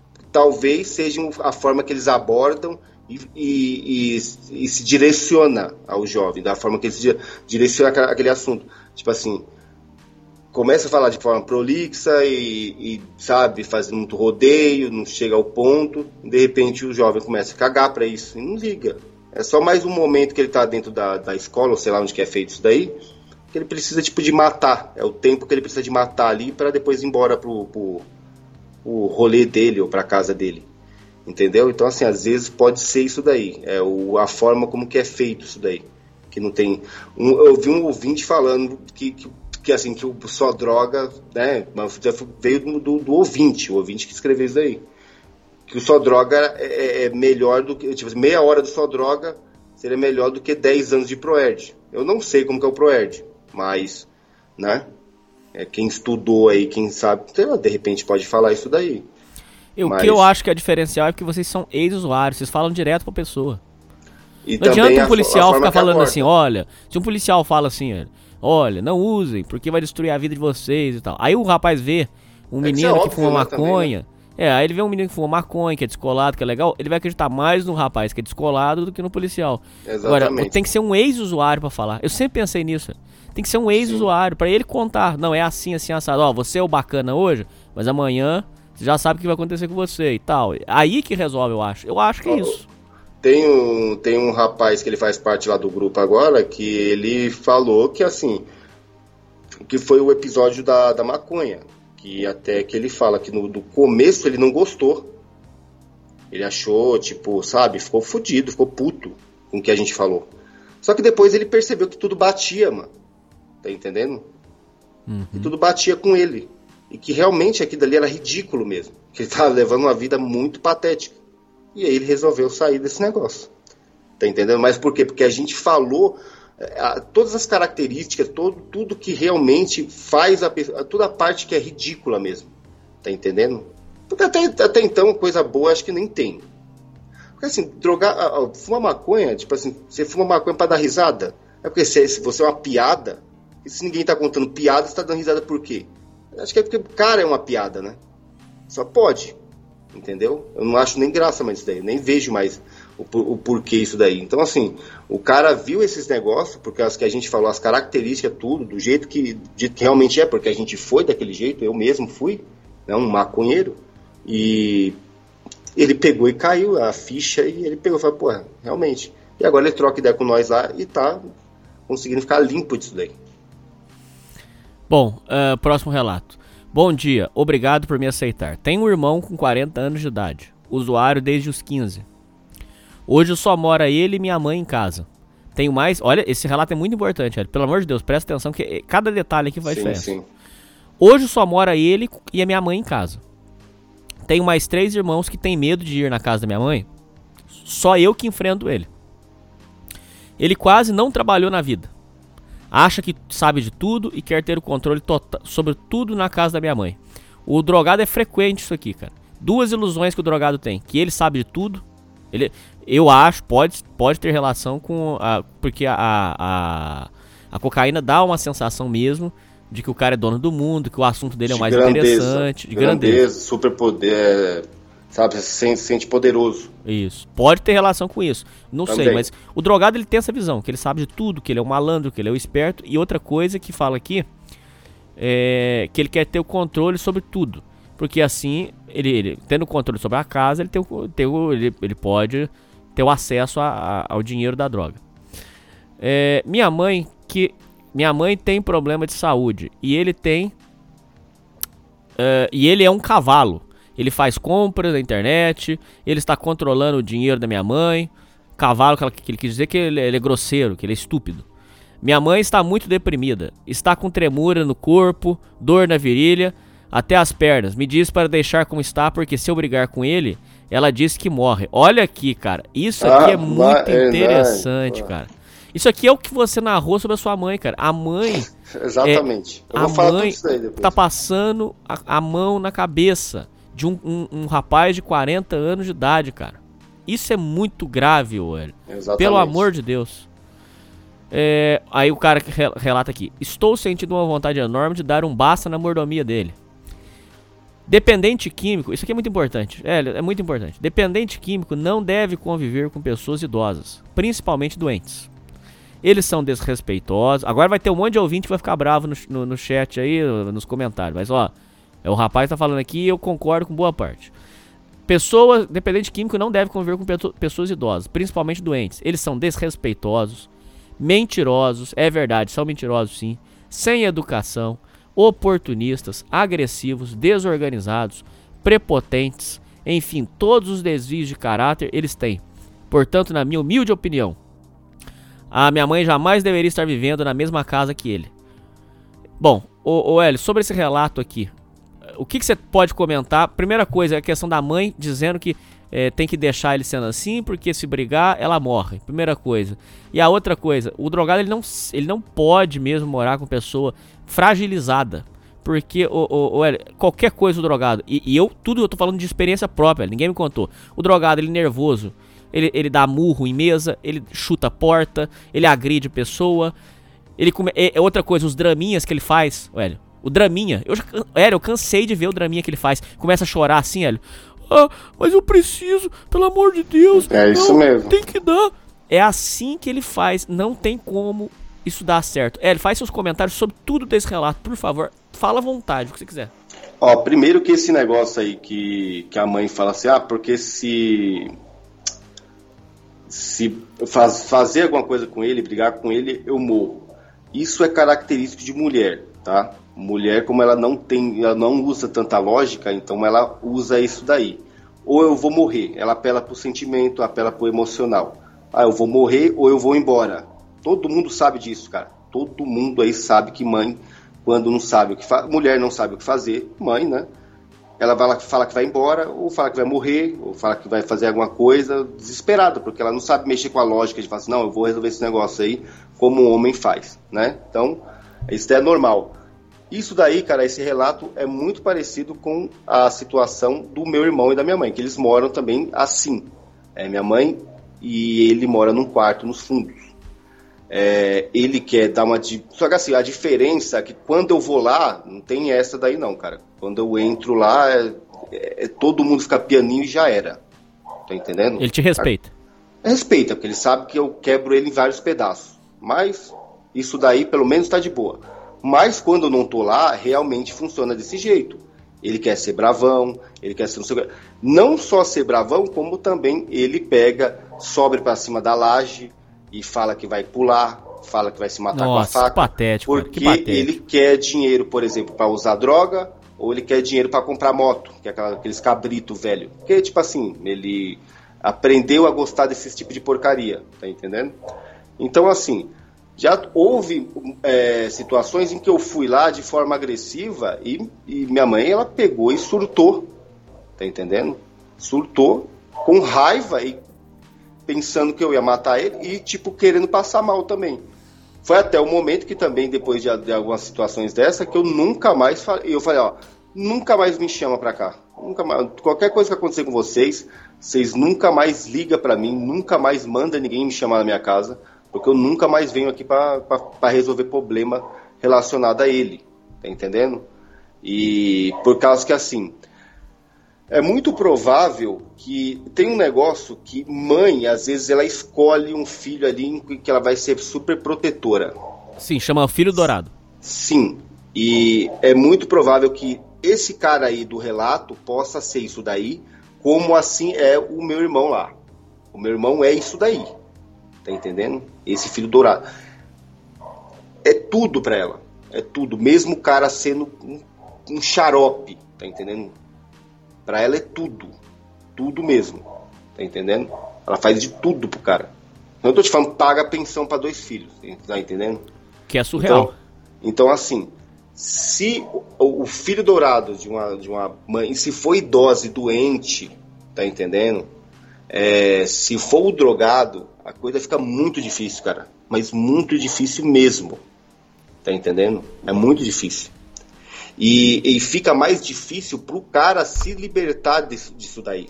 Porque até então isso daí é uma prisão das mais malditas que possíveis, né? Você viver uma vida dessa, cara, você ser usuário de droga e ser dependente da sua mãe, isso é, isso é, é uma podridão muito grande. É, o homem tá, passa longe disso daí, né? De ser homem. Então, o que, que acontece? É, nessa situação, é, é uma prisão entre a mãe e o filho. E só, ó, eu vou falar um negócio aqui, isso daí vai ser aí que eu acho que as pessoas podem não gostar, mas é o que eu acho que vai acontecer na minha família lá, quanto assim na família do, do, do cara do relato. É só quando a senhora morrer. Aí acaba isso daí. Porque é muito provável que depois não, não vai acabar. Como a mãe chega a falar isso daí, olha, não mexe com ele, que senão eu morro, que não sei o quê. É que ela já tem uma patologia, praticamente uma patologia com esse cara. Tá entendendo? Ela já tem um problema psicológico ali de, de superproteção e disso e daquilo. Porque eu tô falando isso daí por experiência, porque isso acontece na minha família. Entendeu? E eu vejo a solução, e várias pessoas da minha família também veem a solução para eles dois só quando um morrer. Tá entendendo? Quando um morrer, é, acaba. Fora isso daí, não. Eu acho muito difícil, por exemplo, ah, vou pegar e levar para uma clínica que não sei o que, que não sei o que. O cara arruma vários artifícios para não acontecer isso daí, tá entendendo? E simplesmente é só quando um desses daí morrer. O, é, é, olha, eu tenho muita coisa. falar isso, mas eu acho que é isso daí por causa que isso vai acontecer com, com, com a minha família. Olha, eu tenho muita coisa pra te falar, cara. Nossa, eu tenho muita, muita coisa. Hélio, vamos começar pelo. Eu preciso te falar uma coisa. Tem um amigo meu de infância que entrou pro crack. E eu considero uma grande perda que eu tive. Muito triste. E aí chegou num um momento que teve que fazer internação compulsória. O juiz pediu lá e mandou pra, pra, pra clínica. Chegou lá na clínica, começou o dramalhão. Não, mãe, me perdoa, eu mudei, eu mudei. Todo mundo falou, eu falei, não tira, deixa lá. o juiz é, expediu uma sentença lá que era um ano de, de- de internação compulsória, era numa fazenda. Lá não tinha como ter droga. Era numa- fazenda no cu do mundo, tinha que plantar, tinha que colher.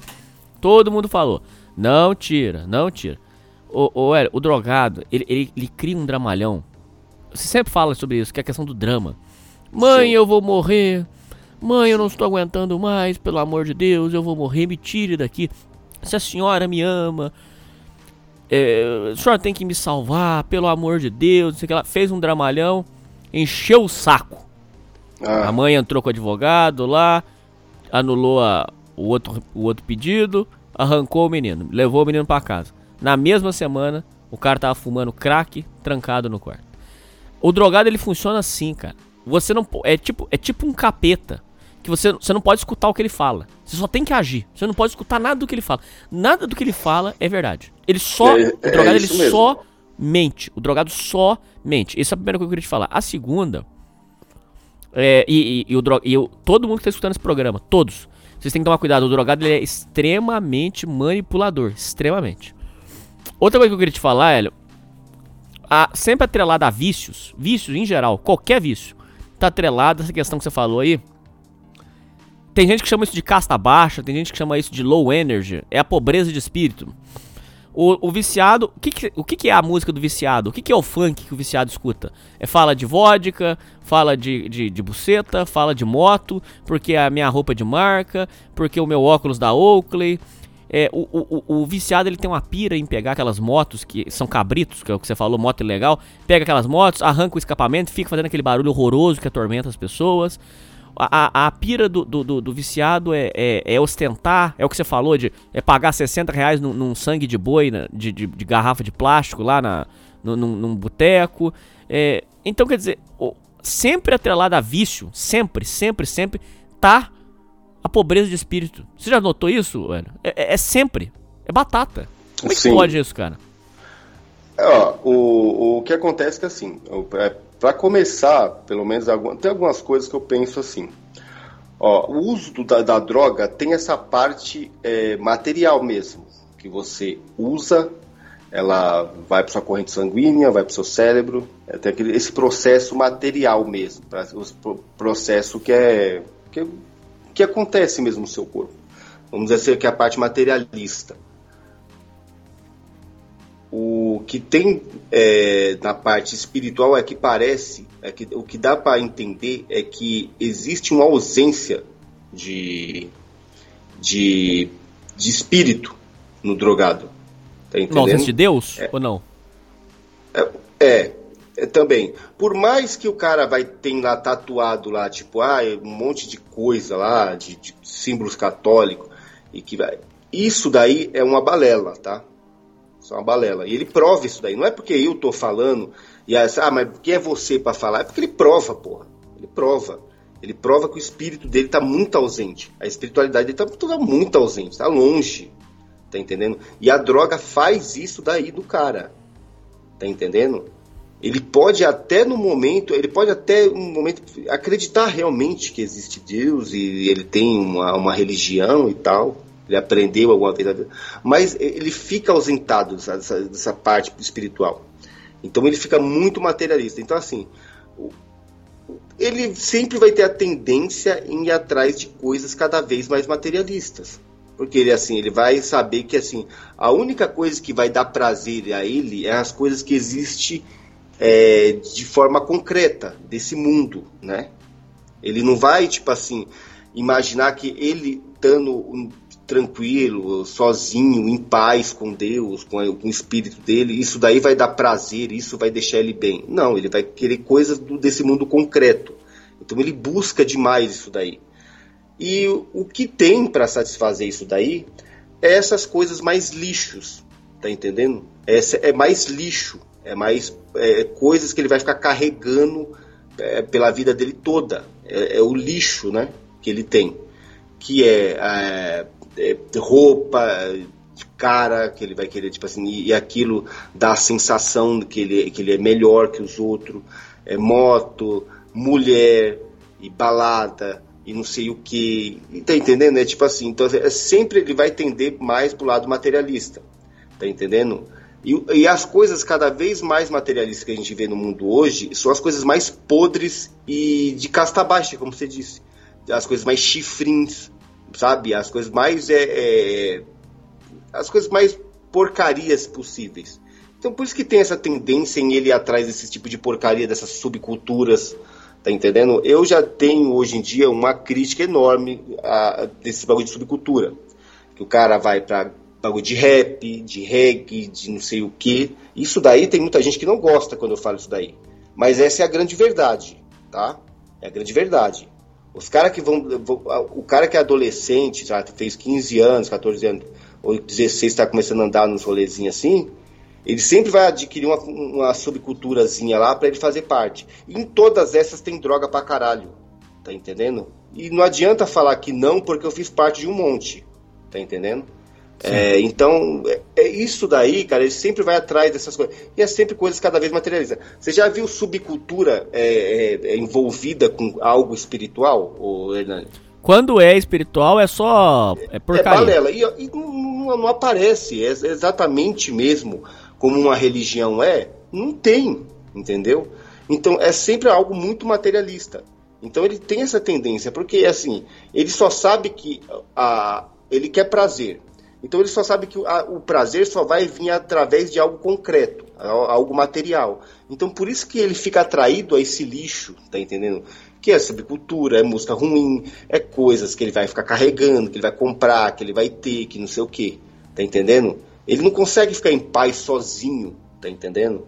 Ele não consegue andar sozinho num local e se sentir feliz. Ele precisa ter um monte de lixo na, na, nas mãos dele, ou pelo menos em volta dele. Tá entendendo? Porque é só isso que ele consegue entender. Que é o, o que tem de, nesse mundo concreto é o que dá prazer a ele. Tá entendendo? Isso não só para o drogado, mas como com várias outras pessoas que não usam droga também tem esse mesmo problema. Tá entendendo? Sim. Então é por isso que tem essa ausência de Deus, entendeu? Essa ausência do espiritual, essa ausência que até mesmo da religião. Você pode ver que tem cara que já canta na música dele, fala sobre Deus, mas ele é um materialista de primeira, que tá cagando para a religião. Ele tá cagando para uma doutrina, tá cagando para os modos que um, que um religioso vive, tá entendendo? Então, tipo, tem essa, esse negócio que o cara sempre vai buscar essas porcarias mesmo, né? por causa que é uma coisa e diz mais que é uma coisa até vibracional, velho. Uma pessoa vez falou para mim que tem a ver com vibração, a baixa vibração do, do drogado, do viciado em geral. É, a, a, baixa vibração do, do, do, viciado só atrai coisas com aquela baixa vibração. É por isso que tanto. Eu sempre tive essa dúvida e hoje eu entendo, velho. Vou falar uma parada polêmica pra caralho pra você. Vou falar uma parada agora polêmica pra porra, que pode até virar crime. Porque eles falam que é intolerância religiosa. Mas eu sempre tive a curiosidade de saber por que que tanto pessoa é, com é, viciado, drogado, noia, é, se, a, se aproxima tanto de, de religiões é, envolvendo é, é, macumba, candomblé, essas coisas. Com todo respeito, quem faz aí e, e segue a religião, tudo bem, não estamos respeitando. Tô falando assim, eles querem sempre é ritual, é, é outra coisa, conversar com os espíritos, conversar com o espírito, o, o, o esse é seria um debate para um outro momento, mas só para adiantar aqui, já, é, já foi falado por muitas pessoas, e é biblicamente falado que é, os espíritos que estão aqui são os que não evoluíram. Não, não tem essa história de você ser amiguinho do espírito. Aquilo ele vai agarrar, aquilo ele agarra na pessoa. Aquilo, o cara às vezes tá, tá, tá, tá com uma legião de capeta agarrado nele, ele tá achando que é o, é o, espírito que é amiguinho. Aí vai lá, usa um negócio, aí diz que tá conversando com Deus. Eu conheci um, um, um advogado xarope das ideias que fazia isso. tomava um negócio na praia e falava que tava conversando com Deus. Você ia ver a vida do cara era podre podre, podre, podre. Era só teco atrás de teco, só falava merda, é, é, suruba, suruba gay, suruba hétero, é, só Ixi. papo merda, só assunto bosta. E falava que tava tomando um negócio na praia e tava conversando com Deus. Que Deus que é esse, rapaz? Que, é. que Deus tá conversando o quê, rapaz? Isso aí deve, esse povo deve estar tá tudo assolado, com, com, um monte de capeta agarrado neles, achando que, é, que é o espírito que é amiguinho. Ué. Isso é uma ilusão, cara. É, diz que é, tem, isso aí, ué, diz que isso aí tem a ver com vibração. Que a vibração do cara é podre, ele se atrai com coisa podre, com mulher podre, aqueles casais de noia, que é coisa. Inclusive, é, eu quero esse assunto, por favor. É um episódio sobre isso na segunda temporada. O casal de noia é um fenômeno da sociedade, velho. O casal de Noé é um fenômeno da sociedade. É aquele casal é, é, que você vê que tem visíveis problemas mentais ali. A mulher é louca, o cara agride, a mulher revida, é, é baixaria. O casal de nó é um fenômeno da sociedade. Cê, por quê? Porque um, at, um, atrai o outro, cara. É um negócio, diz que é, uhum. é, um negócio de vibração, velho. Exatamente. Ó, é, eu não sou uma pessoa muito, sabe, uma pessoa, olha, essa, esse cara para falar sobre religião, espiritualidade, esse cara é foda. Não, não, tem, não é porque eu não tenho religião nenhuma. Tá entendendo? Não tenho mesmo. Eu acredito em Deus, mas não tenho religião nenhuma. Só que é, eu vendo pelo que eu sei, o pouco que eu sei sobre isso daí, vamos colocar assim, que vai meio que é, para fechar essa ideia que você está falando sobre a questão vibracional tal.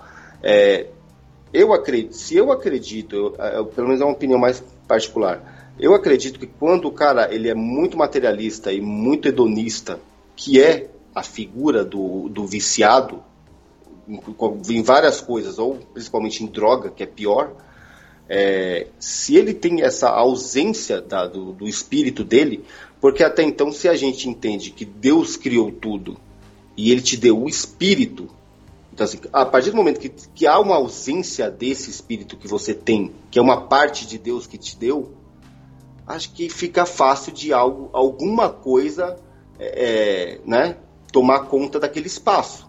Você não, não imagina, Concordo. Hernando? Concordo. Tá entendendo? Porque assim, tipo assim, para você é, é, ocupar um lugar, precisa de tirar as coisas dali, né? Então, assim, essa ausência de espiritualidade que essas pessoas têm de repente, dá espaço para aparecer alguma coisa, né? Aí a gente, né? Aí a, todo mundo aí pode imaginar o que seja, tá entendendo? É, vai ser lançado um episódio no, no Rusga que tem alguma coisa muito parecida com isso daí. E eu acredito que, assim, por exemplo, da minha parte, da minha parte, do que aconteceu comigo, tenha sido mais uma questão espiritual do que uma questão só material, sabe? Só o vício na droga, só aquele, aquilo, o efeito mesmo, a química mesmo dentro do seu corpo. Tá entendendo? Do, do meu corpo, vamos dizer assim. Então, tipo assim, eu acredito que tenha sido algo espiritual também. Mas principalmente espiritual, porque é estranho, tá entendendo?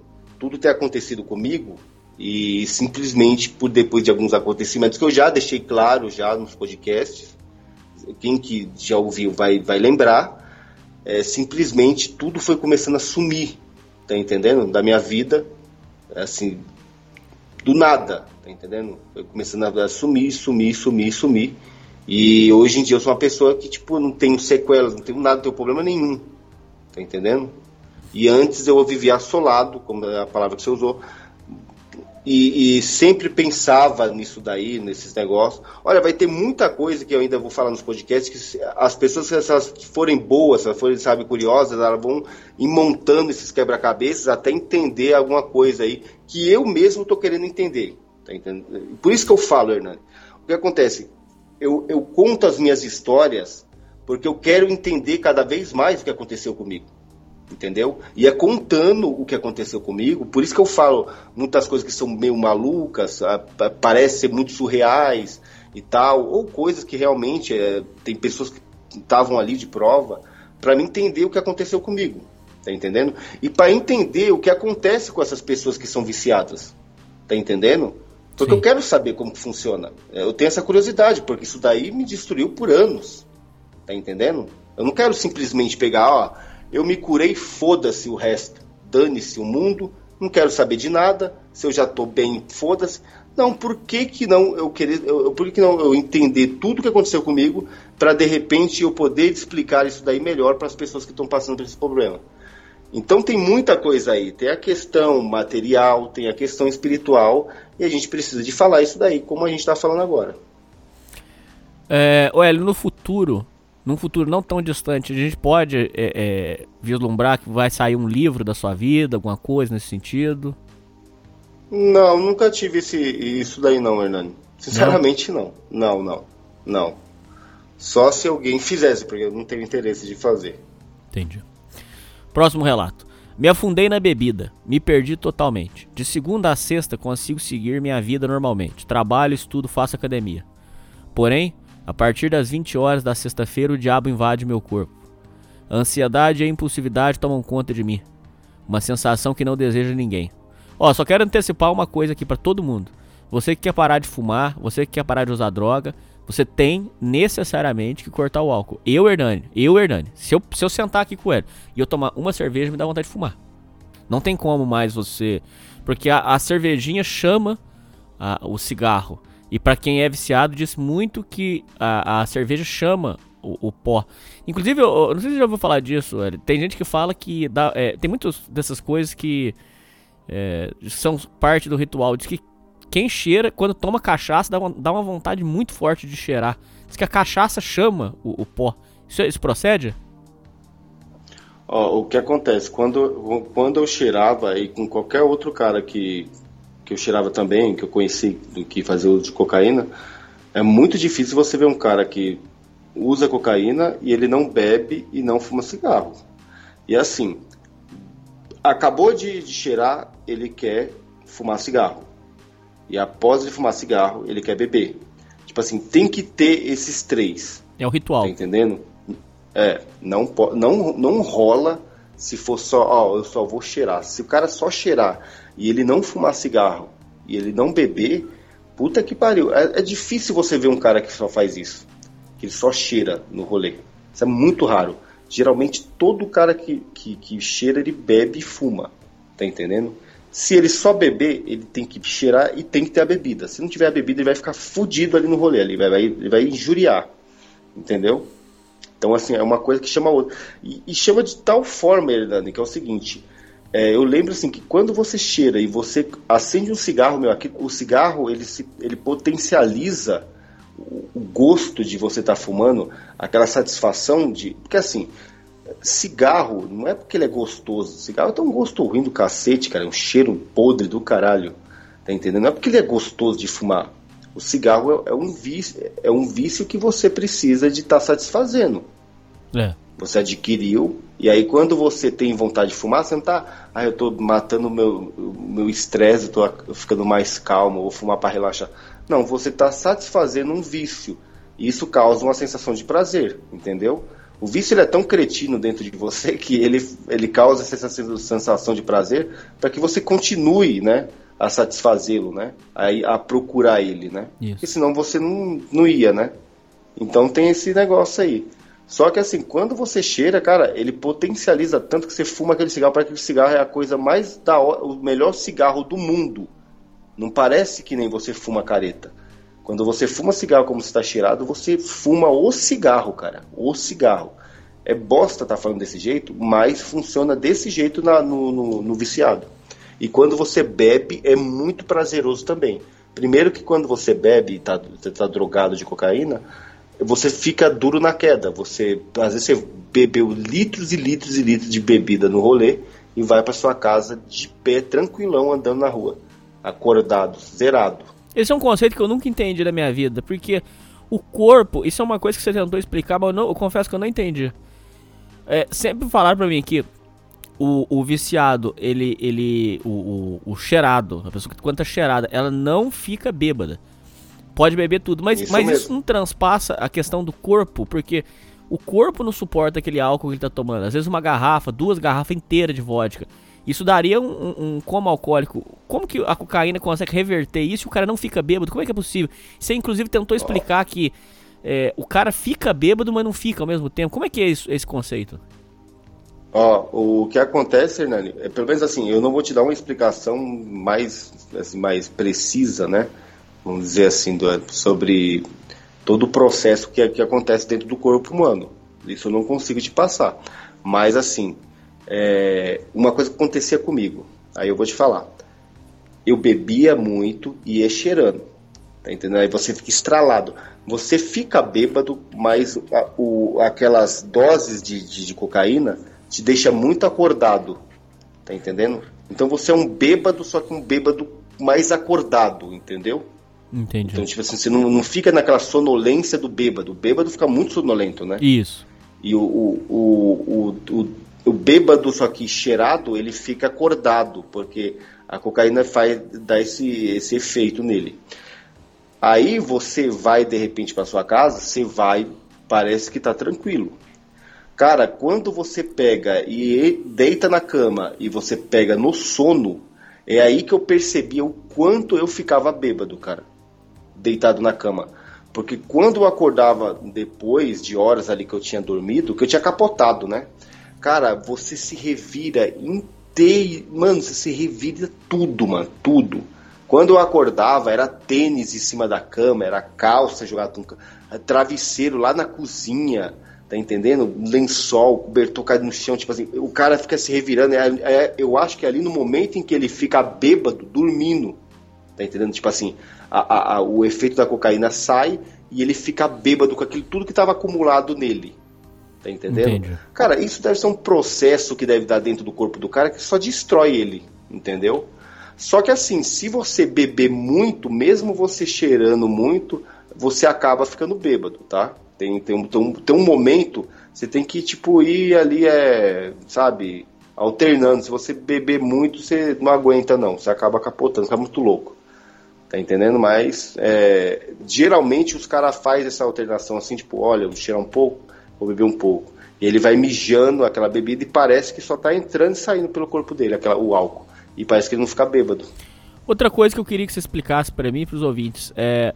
Eu trouxe um ex-usuário de crack aqui no programa, o Abner Trovão. Ele fala que é frequente entre usuários de crack quando a pessoa pensa no crack, pensa assim, ó. Se chegar uma pessoa e fala assim, vamos lá na biqueira comprar crack o cara dá ânsia e, e vomita, e vomita mesmo. É, o que eu Sim. também ouvi é que é frequente entre usuários de cocaína a pessoa se defecar. Não é a expressão, não. O cara se caga na calça. Você virar pra ele e fala assim: vamos lá na biqueira comprar pó. O cara é, é, dá vontade de cagar. Você falou que o seu problema era urina, que dava vontade de mijar. sim, como é que funciona sim. esse conceito da pessoa, do vício da pessoa, que diz que quando tá muito forte, você fala a palavra-chave e o cara, é, é, é o corpo simplesmente se entrega defeca, vomita? Exatamente. Como é que é isso? Eu, eu vou te falar para você, né? É outra coisa que eu não tenho explicação mais precisa sobre isso, mas isso daí é uma coisa que acontece com todo mundo. Se você quiser fazer uma pegadinha com um cara que tem muito, que é muito viciado, é, você fala assim, ó, vamos, vamos ali que vai ter um, um pó ali. Aí você fica, fica tipo ali enrolando ele, ele vai primeiro falar assim, não, pera aí que eu vou ali. Ele vai no banheiro cagar. Ou ele vai começar a se peidar todo, tá entendendo? Sim. É uma coisa bem patética mesmo, tá entendendo? Eu não tinha isso, mas se, se por exemplo, se eu o primeiro tiro que eu dava, assim, cara, eu já vi, eu virava assim, ó, no, no, lugar onde eu tava e já mijava. Tá entendendo? E ficava mijando toda hora. Toda, toda hora que eu cheirava, eu mijava. Entendeu? Eu não sei que porra que acontecia comigo. E com o usuário de crack e de e de cocaína, ele tem mesmo esse problema que ele fica com. Ele dá uma dor de barriga nele instantânea. A partir do momento que ele sabe que ele vai usar a droga. E depois que ele usa, aí que ele vai mesmo atrás do banheiro. Entendeu? Então, às vezes, você é como se fosse um passo de mágica. Você, de repente, tá o cara normal lá, você fala que vai. que De repente, se você quiser fazer uma pegadinha com eles, você fala que, que você tem uma, uma cocaína e é muito possível que já vai mexer no estômago dele e ele vai atrás de um banheiro. É, parece mágico, cara, o bagulho. Entendeu? Já a questão de vomitar, eu tinha isso daí, era refluxo. Tipo assim, eu já ia pra biqueira vomitando. Que loucura, cara. Entendeu? Ou, ou tendo refluxo. Ou tendo refluxo. E na hora que eu dava o primeiro tiro, eu também tinha esse negócio. As últimos, nos últimos tempos que eu. Que eu... Só que assim, o Hernani, isso daí, no começo da, do uso da droga, não tem. Você segura, você tem que ter um controle disso daí. Depois, quando você fica muitos anos, que eu fiquei mais de 10 anos, aí depois começa a aparecer esses, esses efeitos colaterais aí, esses baratos, tudo no seu corpo. Tá entendendo? Às vezes tem aquele bagulho da mão que fica se contorcendo, tá entendendo? Você não consegue, é, como se chama, tipo, controlar a mão, vai ficar se contorcendo, fica meio torta. Tem cara que fica rebolando o queixo, fica se mordendo e não consegue se controlar também, entendeu? E tem todo esse negócio. Eu mesmo era assim, cara. Eu, eu, já, eu já ia pra biqueira já tendo refluxo. Tinha um cara que ele pegava um ônibus para ir em outra vila aqui, ele ia daqui de onde eu moro até o outro lugar lá já vomitando, cara. Que loucura, cara. Vomitando, vomitando e, e... Ou tendo aquele refluxo engolindo o vômito a todo momento. Que loucura, cara. Parece que é tipo uma defesa do corpo, cara. Que loucura. Muito. Não, eu não, nunca, eu nunca busquei saber o que, o que, é isso aí. Mas é incrível, cara, como que você. é, Tipo assim, antes de você é, é, inalar o negócio ali, você, você- você cheirar o negócio, você tem um efeito dentro do seu corpo, você fica com dor de barriga, caralho. Porra, é estranho. É... Engraçado que eu nunca falei isso aí num podcast, foi muito bom você falar isso aí.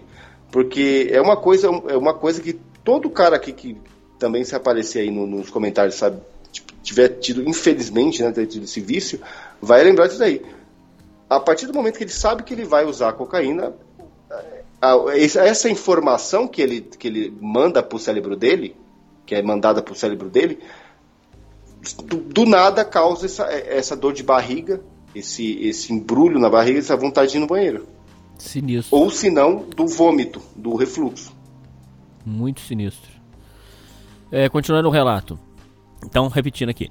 Ansiedade e impulsividade tomam conta de mim a partir das, das sexta-feira, 20 horas. Uma sensação que não deseja ninguém. Simplesmente saio para encher a cara. Se nenhum amigo ir, vou sozinho. Bebo com os nós da rua. A questão da carência, cara. Isso aqui é muito interessante. A cadência, eu falei Muito antes. interessante. Porque o, o- o- isso aqui eu já debati com uma pessoa. Eu provei pro cara que eu tava certo. Se fosse só usar droga, o maconheiro comprava a droga, fumava quietinho no quarto dele escondido. Por que, que tem que fazer a roda de fumo? Por que, que tem que ter É, a é turma isso pra cheirar junto? É, é- é uma carência. É um negócio é maluco isso aí. É, cerveja, vinho, vodka, whisky. O que vier. Fora as duas carteiras de cigarro. Sempre fui contra drogas ilícitas, mas ultimamente tenho ficado tão transtornado alcoolizado que fumo maconha, baforo loló. Tomo bala quando estou bêbado. No último feriado bebi todos os dias, de sexta à noite até terça à noite. Gastei todo o meu salário. Sábado à noite saí para beber. Enchi a cara de cerveja, vodka, uísque. Tomei uma bala, fumei maconha. Comecei uma conversa com uma mulher muito, mas muito gostosa. Uma verdadeira paniquete. Ficamos e depois de um tempo de conversa descubro que ela é um travesti. Tava doidão e mesmo assim taquei o foda-se. Fui parar na casa dele, no outro lado da cidade. Era operada, estava sem pênis. Não transamos pois não havia camisinha. Graças a Deus fui iluminado para não meter no pelo. Foi uma bênção. Mas coloquei o travesti para mamar e gozei nos peitos siliconados do mesmo. Isso era umas 5h30 da manhã. Acordei 8 horas com 8 horas da manhã com uma ressaca fudida e ainda meio bêbado. Olhei pro lado e o travesti estava ali. Acordei ele e coloquei para mamar de novo. Ah, não, mas aí, porra, aí não. Aí você não pode usar. Aí, aí não. Aí você não pode usar desculpa. Aí, desculpa, cara, desculpa. Esse cara é totalmente degenerado. Aí você não cara. pode usar Puta desculpa da pariu. cachaça, cara. Que aí você já tava no outro dia. Aí não. Aí você fez porque você quis mesmo, cara. Aí não. aí você não pode usar desculpa assim. Fiz porque eu tava bêbado. Que você tava, você acordou, já fez.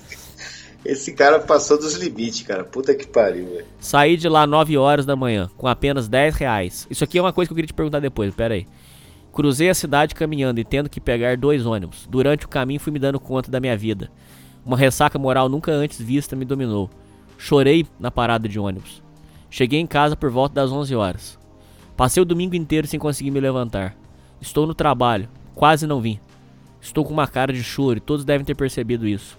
Nunca mais coloco uma gota de álcool na minha boca. Essa é a minha meta. Deixa eu fazer uma pergunta pra você. Você pode comentar tudo aí do e-mail, que tem muita coisa. Do e-mail, do, do relato. Eu queria, te, eu queria te fazer uma pergunta. O China fala muito dessa questão que eu acho muito interessante. É o dia seguinte. O, o drogado ele gasta, ele gasta. Às vezes ele pega um salário dele inteiro e gasta numa noite. E no outro dia pra pagar as contas, cara, como é que faz? Luz, água, internet. O cara, o, o cara vai enrolando. É? Ele não tem mais vergonha na cara, ele vai enrolando. Olha que pobreza eu de fazia espírito, muito cara. isso daí.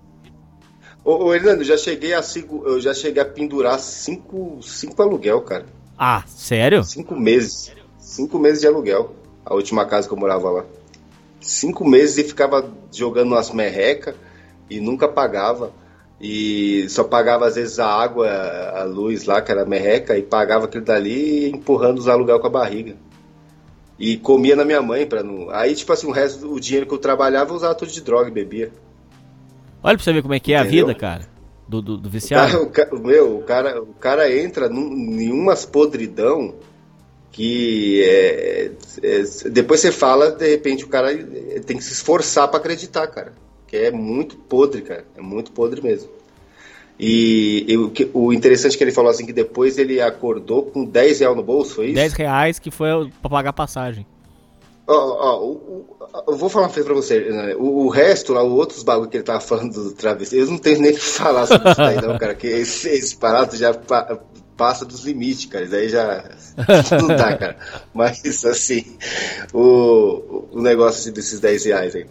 Acontecia muito isso daí comigo, era um padrão que uma vez eu até troquei ideia com um camarada meu, que ele trampava comigo, é eu, eu ele, mas tinha um primo dele e mais dois primos dele. Aí a gente só cheirava, cara, só cheirava, só cheirava, todo o dinheiro a gente cheirava, nós recebia de, é, de sexta-feira, a gente pegava todo o dinheiro que ainda cheirava, cara, mas cheirava, cheirava, cheirava, mas pegava muito pino, cara, e bebia muito.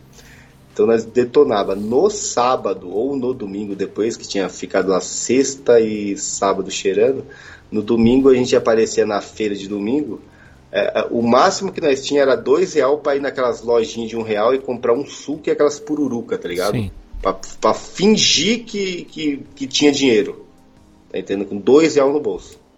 Tá entendendo? De, de 400 real que de repente estava no bolso lá na, na sexta-feira, que era a semana que trabalhava. O cara aparecia no domingo com dois real ou nada, ou às vezes 25 centavos para fumar cigarro solto. Entendeu? O cara ele entra em umas, cara, que é podridão total. Esse cara ainda apareceu com 10 real, cara. Apesar que o que aconteceu com ele, puta que pariu, velho. Ele, ele entrou numa, numa, numa situação da- das mais terríveis, cara. Já Puta aconteceu com você de dar o famoso teto preto ou tela azul? É, quando você apaga totalmente, você acorda na casa de uma pessoa, você não sabe nem da onde você tá. Já aconteceu essas coisas com você? Não, Hernani, nunca aconteceu comigo, não. Já aconteceu com um amigo meu, já, cara, que foi uma história bem interessante. Como é que foi? Você pode contar? Posso, posso. Ele é um cara. Ele é. Eu, eu acho que ele é ouvinte daqui também, mas ele, ele infelizmente, Hernani, é um cara que eu tento ajudar ele. Ele, ele é muito, mas muito, muito, muito viciado em álcool e droga, entendeu?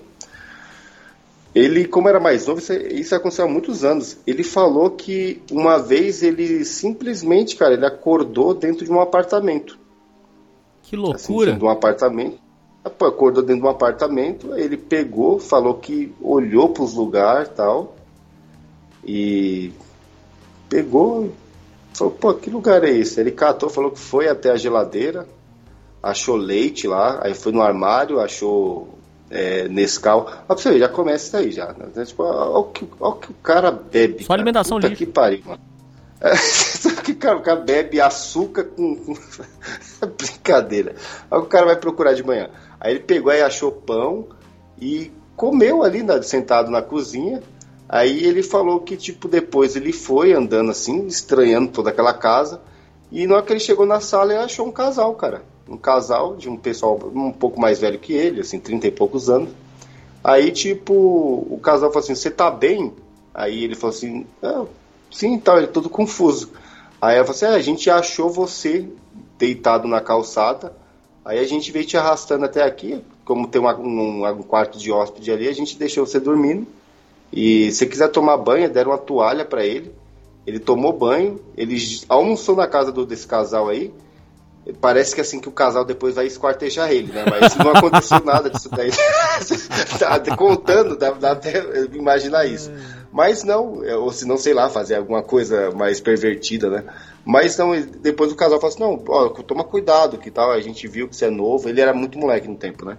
Sei. Aí ele pegou e foi embora, cara. Só isso Que daí. loucura, meu O irmão. pessoal acolheu o cara, levou o cara lá bêbado e, e ele dormiu lá. Isso, isso vai diretamente com o que você fala sempre. O viciado, ele tá sempre próximo de morrer. O tempo todo. Sim, sim, isso daí é verdade. Isso daí isso é uma grande realidade. O, é, você sempre tá no- na corda bamba, ali no fio. Você tá no fio, a todo momento. A todo momento. É, tanto de você arrumar uma briga, o cara meter uma faca na sua barriga ou te dar uns tiros. Você só tá em lugar errado, tá entendendo? O, eu já vi muito cara ser, morrer do meu lado, assim, por causa, assim, tipo, coisa que não tinha nada a ver comigo, tá ligado? Você tá num local assim e de repente o cara sentar o aço em alguém assim do seu lado. Tá entendendo? De treta, sabe? Em point, esses negócios. Isso é, acontece direto. É, você, para você ter um problema. Ó, teve amigo meu que foi atropelado, perdeu um pedaço do cérebro, hoje em dia é, é inválido, fica na rua bebendo cachaça, corote. Tá entendendo? Tipo assim, se o cara não morre, o cara se fode todo. Mas o, o fim dele tá sempre próximo. De todo usuário de droga, cara. Tá sempre próximo. E de cachaceiro também. Não adianta ficar metendo de baladeiro, baladeiro de boa, não. Ele também vive muito no, no, no fio. Sempre. Bom, uh, próximo relato. Boa noite, gente. Estou uma semana sem beber. Eu fumava muita maconha quando fiquei grávida. Parei de fumar pelo bem do meu filho. Meu vício em bebidas alcoólicas, eu não consigo mais ficar um dia sem beber. Passei mal sábado. Fiz uma mistura de bebidas fortes com vinho e cerveja. Passei mal. Estou uma semana sem beber. Já não quero voltar a beber. Tá difícil. Eu estava bebendo todos os dias. A questão da, da droga na gravidez é uma bomba. O, o, o. Isso aí até, até nem, nem, nem precisava falar, mas má formação da criança, o moleque não cresce, problema de aprendizado. É Isso. terrível, né, cara? Nossa. E outra que, e outra que eu já, bom, pelo menos que eu já vi é que passa isso daí é, através do DNA. Você né? acredita nisso? O povo fala mesmo. Já me falaram isso. É verdade. Você acha, eu você, acho você acha que, sim, procede? Cara, eu acho que é possível. É. Eu acho que é possível, cara. Passa a é dicção, é vamos colocar assim. Sim, eu acho que sim. Eu acho que sim. Não, não sei se, esse, esse, se isso daí tem tanta veracidade e tal, mas eu acredito que sim.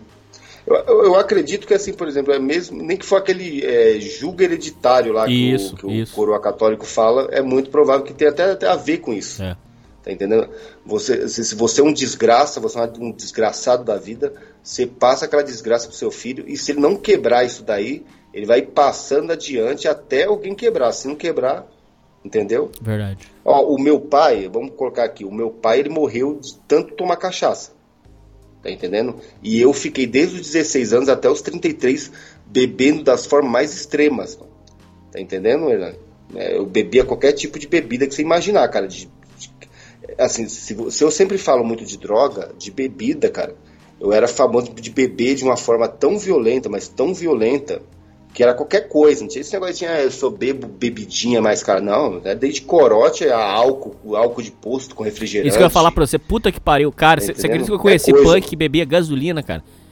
Ô, você tá maluco, bebe, cara. Você tá maluco, cara bebe. Álcool de posto é top lá, os caras bebiam tudo aí. Você tá maluco. Cara. É, álcool Zulu, álcool Zulu também bebe.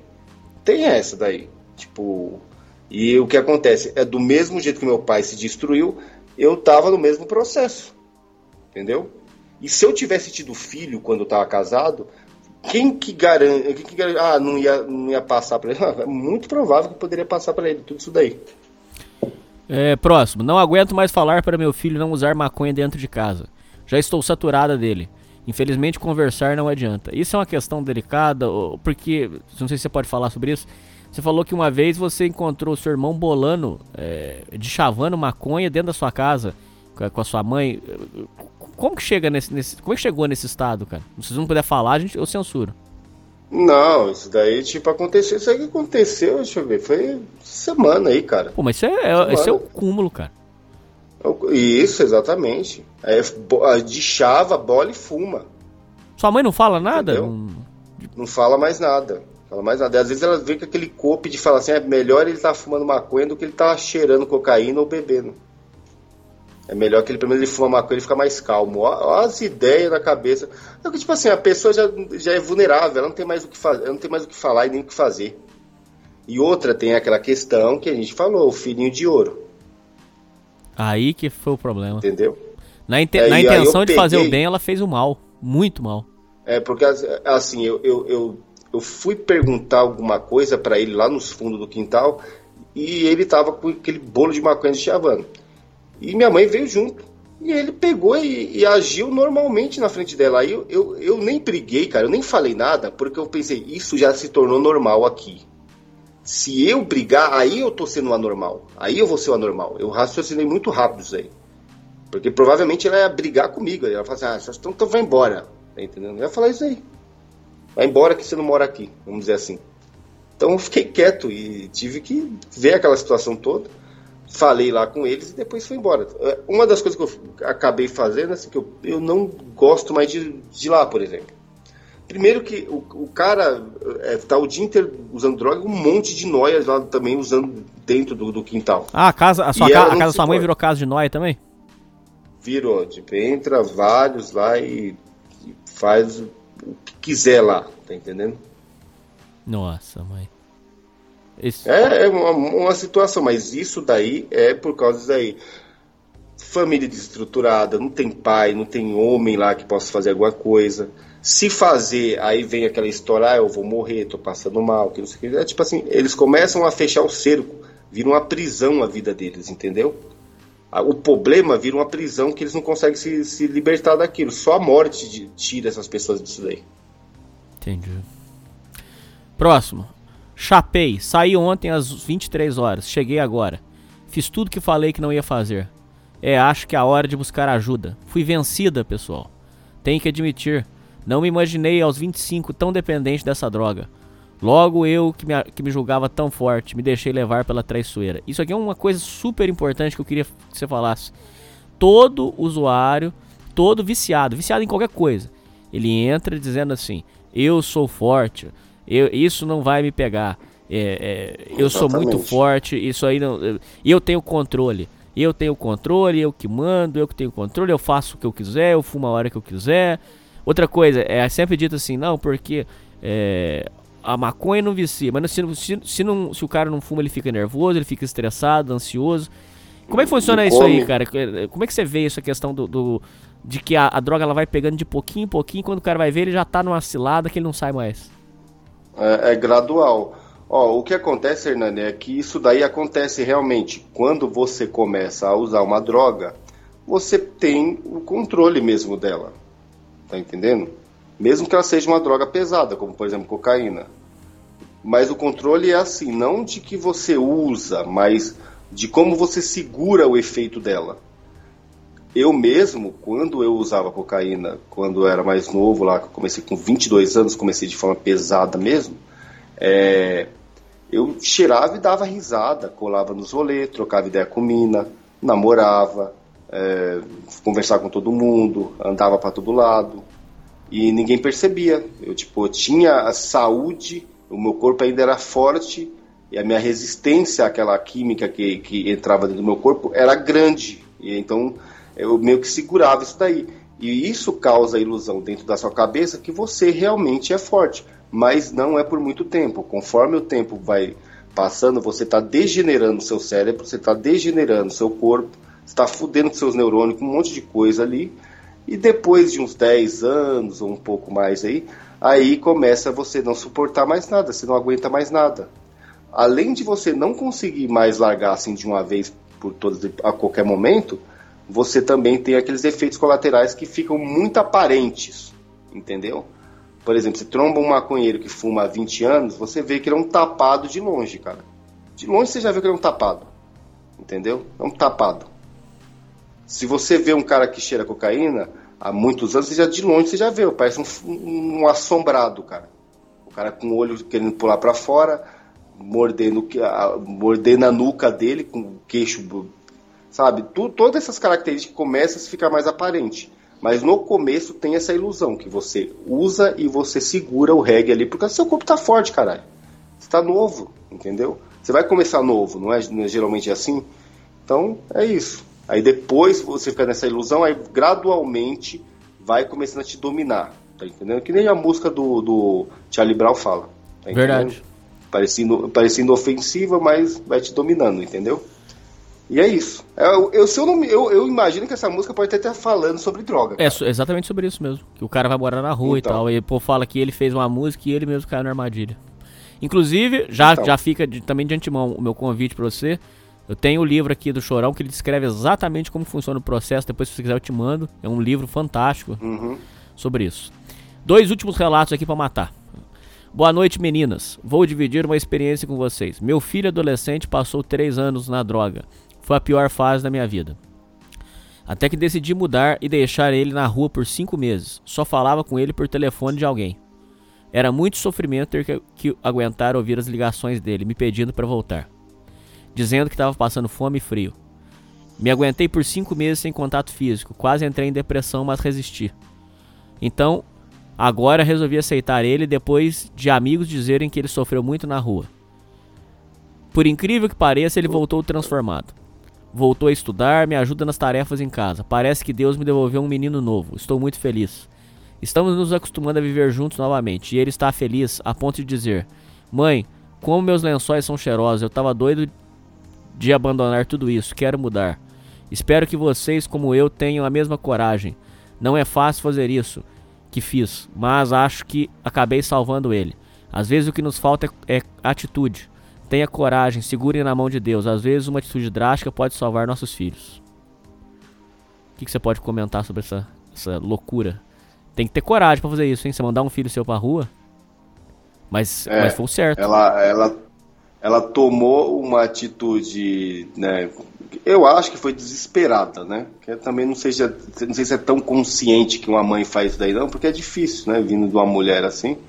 Mas se de repente ela fez e deu certo, era que era preciso, né?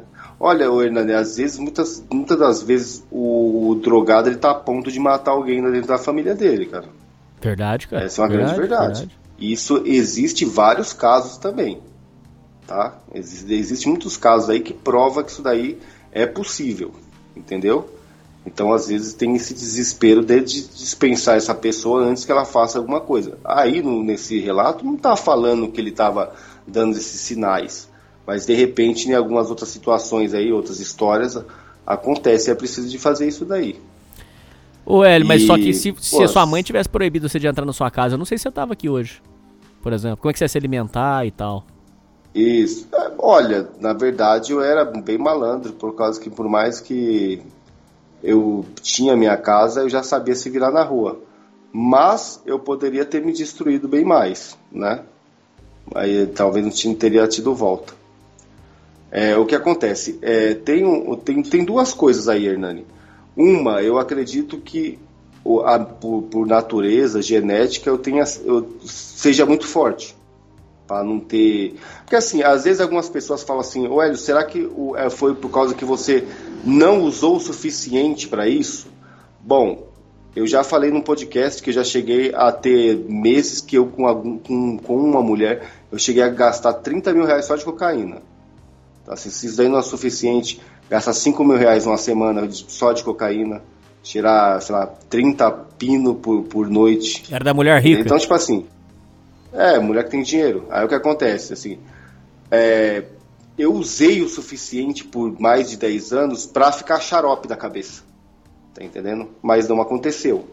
Mas é muito provável que se eu passasse muito do tempo, ia sim. Porque ninguém é feito de, de aço assim também não, cara. Eu acho que eu só tive essa resistência de- desse, desse tempo aí, talvez por questão de ser, ter nascido com capacidade para isso, não que a pessoa tem que, né, botar isso à prova, né? Isso não, não, é, não é bom fazer isso daí. Mas é, é isso. E de repente isso não acontece com outras pessoas. De repente tem gente que aí que começa um mês e no outro ele já tá morando na rua. Último relato. Boa noite, sou esposa de um usuário de entorpecente, mas ele não assume isso. São muitas mentiras. Descubra a coisa, ele acaba confessando e assim já se vão 12 anos. Por que, que a, a mentira tá tão interligada com o vício, cara? Será que é a questão que eu te falei que altera a química cerebral e o cara perde a noção de caráter? Sempre tá relacionado a vício a questão da mentira, cara. É impressionante isso. O cara tem uma vida dupla. É é impressionante essa questão da mentira, velho. É impressionante, cara. É, é, até, ó, uma explicação lógica assim, mais simples disso daí, mais simplificada, né? Que tipo assim, a gente normalmente, como a gente, assim, a gente de cara limpa mesmo, a gente mente por uma pequena necessidade, né? De repente, por uma, a gente mente, não tem como a gente tá. Eu eu aconselho, eu faço esse, esse aconselhamento a mim mesmo a não falar mentiras. Eu não gosto de fazer isso daí. Sim. Eu sigo isso até por questão de, de, uma filosofia que eu acho, que eu admiro muito, que é o estoicismo, de não ficar falando mentira, tá entendendo? Isso eu acho que faz muito mal para você ficar a todo momento falando o que não é certo, Sim. tá entendendo? Mas, de qualquer forma, você pega alguns momentos, por uma necessidade, você fala algo que não era verdadeiro, né? É a famosa mentira, mas que de repente não prejudica ninguém. Então, a questão da mentira ser feita por causa de uma pequena necessidade ou de uma grande necessidade, vem aquela coisa assim: o vício para o usuário é uma grande necessidade. Para ele, é uma grande necessidade para ele ser satisfeito o vício dele. Então, a mentira vai estar ali presente, entendeu? Então ele vai ter que mentir a todo momento, porque para ele, se a mentira trazer o que ele quer, ele vai mentir. Tá entendendo? Para satisfazer o vício dele, né? A paranoia, a noia dele ali. Então, tipo, eu acho que é, é fica, fica assim de forma simples, é isso. A questão que você falou da forma, é, tipo assim, da questão da química do cérebro, de, é também por causa que assim, droga fode com o seu cérebro. Sim. Tá entendendo? A sua personalidade muitas das vezes não vai ser a mesma para sempre. Tá entendendo? É, se isso não aconteceu comigo, que eu consegui passar ileso aí, não ficar com sequelas graves, esses negócios, bom para mim, né? Mas tem muitas pessoas que não conseguem. E elas ficam com essas dupla personalidade, elas ficam fodidas mesmo da cabeça. Então, para elas, de repente, mentir ou fazer qualquer outra coisa, ter qualquer atitude é, é estranha, né? Imoral. É, sabe? É imoral, sabe? Não ética, assim. Tipo, é normal. É normal. Para ela, ela não está diferenciando nada. Não tem, não tem essa capacidade mais de diferenciar o que é certo e o que é errado. A todo momento, né? Às vezes, tipo assim, pelo um, um, momento ali ela quer que se foda. Tipo assim, ela tá com foda-se, por exemplo. Então é, é isso. E, e fica atrelado mesmo ao drogado, à mentira. Por isso que você não deve acreditar em nada que ele fala. Por isso não deve ter nem atenção para o que ele fala. Não, tá não, entendendo? não mesmo, não mesmo. É isso mesmo. O, o e, e, eu vou te falar uma coisa para você. Existe uma, uma necessidade muito grande de todo ser humano de querer ter confiança. Tá entendendo? Todo ser humano quer ter confiança do outro. Ele quer ter uma consideração e uma confiança. Isso é necessário. Porque até então a gente, como somos seres que, que nós precisamos se socializar, é, tipo, socializar um com o outro, o que, que acontece? Você precisa de ter confiança para você ter alguma, sei lá, tipo, alguma aliança com outra pessoa. Não é verdade? Não? Verdade. Então, se você não tiver confiança, é, você passa, é quase que você não quer ser um ser humano normal. Você não quer ser um ser humano. Então isso está muito intrínseco na gente. Então, assim, se você começar a colocar um drogado na cara dele assim, ó, você não tem confiança porque o que você, o jeito que você vive, o seu estilo de vida de drogado, de usuário, você não vai ter confiança comigo. Isso pode também mexer com a cabeça dele porque isso está intrínseco nele, dele fala assim, porra, eu preciso de conquistar a confiança de novo das pessoas. E só eu parando com essa desgraça que eu posso fazer isso. Tá entendendo? Muitas das vezes você tem que forçar esse cara a voltar à natureza, à natureza dele, tá entendendo? Sim. Mas você força como? Beijando ele, fazendo carinho, café na cabeça dele? Não, lógico que não. Você tem que forçar ele de forma, de forma é, grosseira, do jeito que a pessoa quiser imaginar tá entendendo? Intolerante.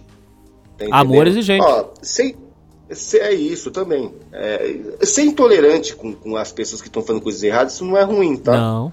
Porque até então, se ela tiver que ser tolerante com você, ela vai ser tão extrema que você vai se arrepender depois.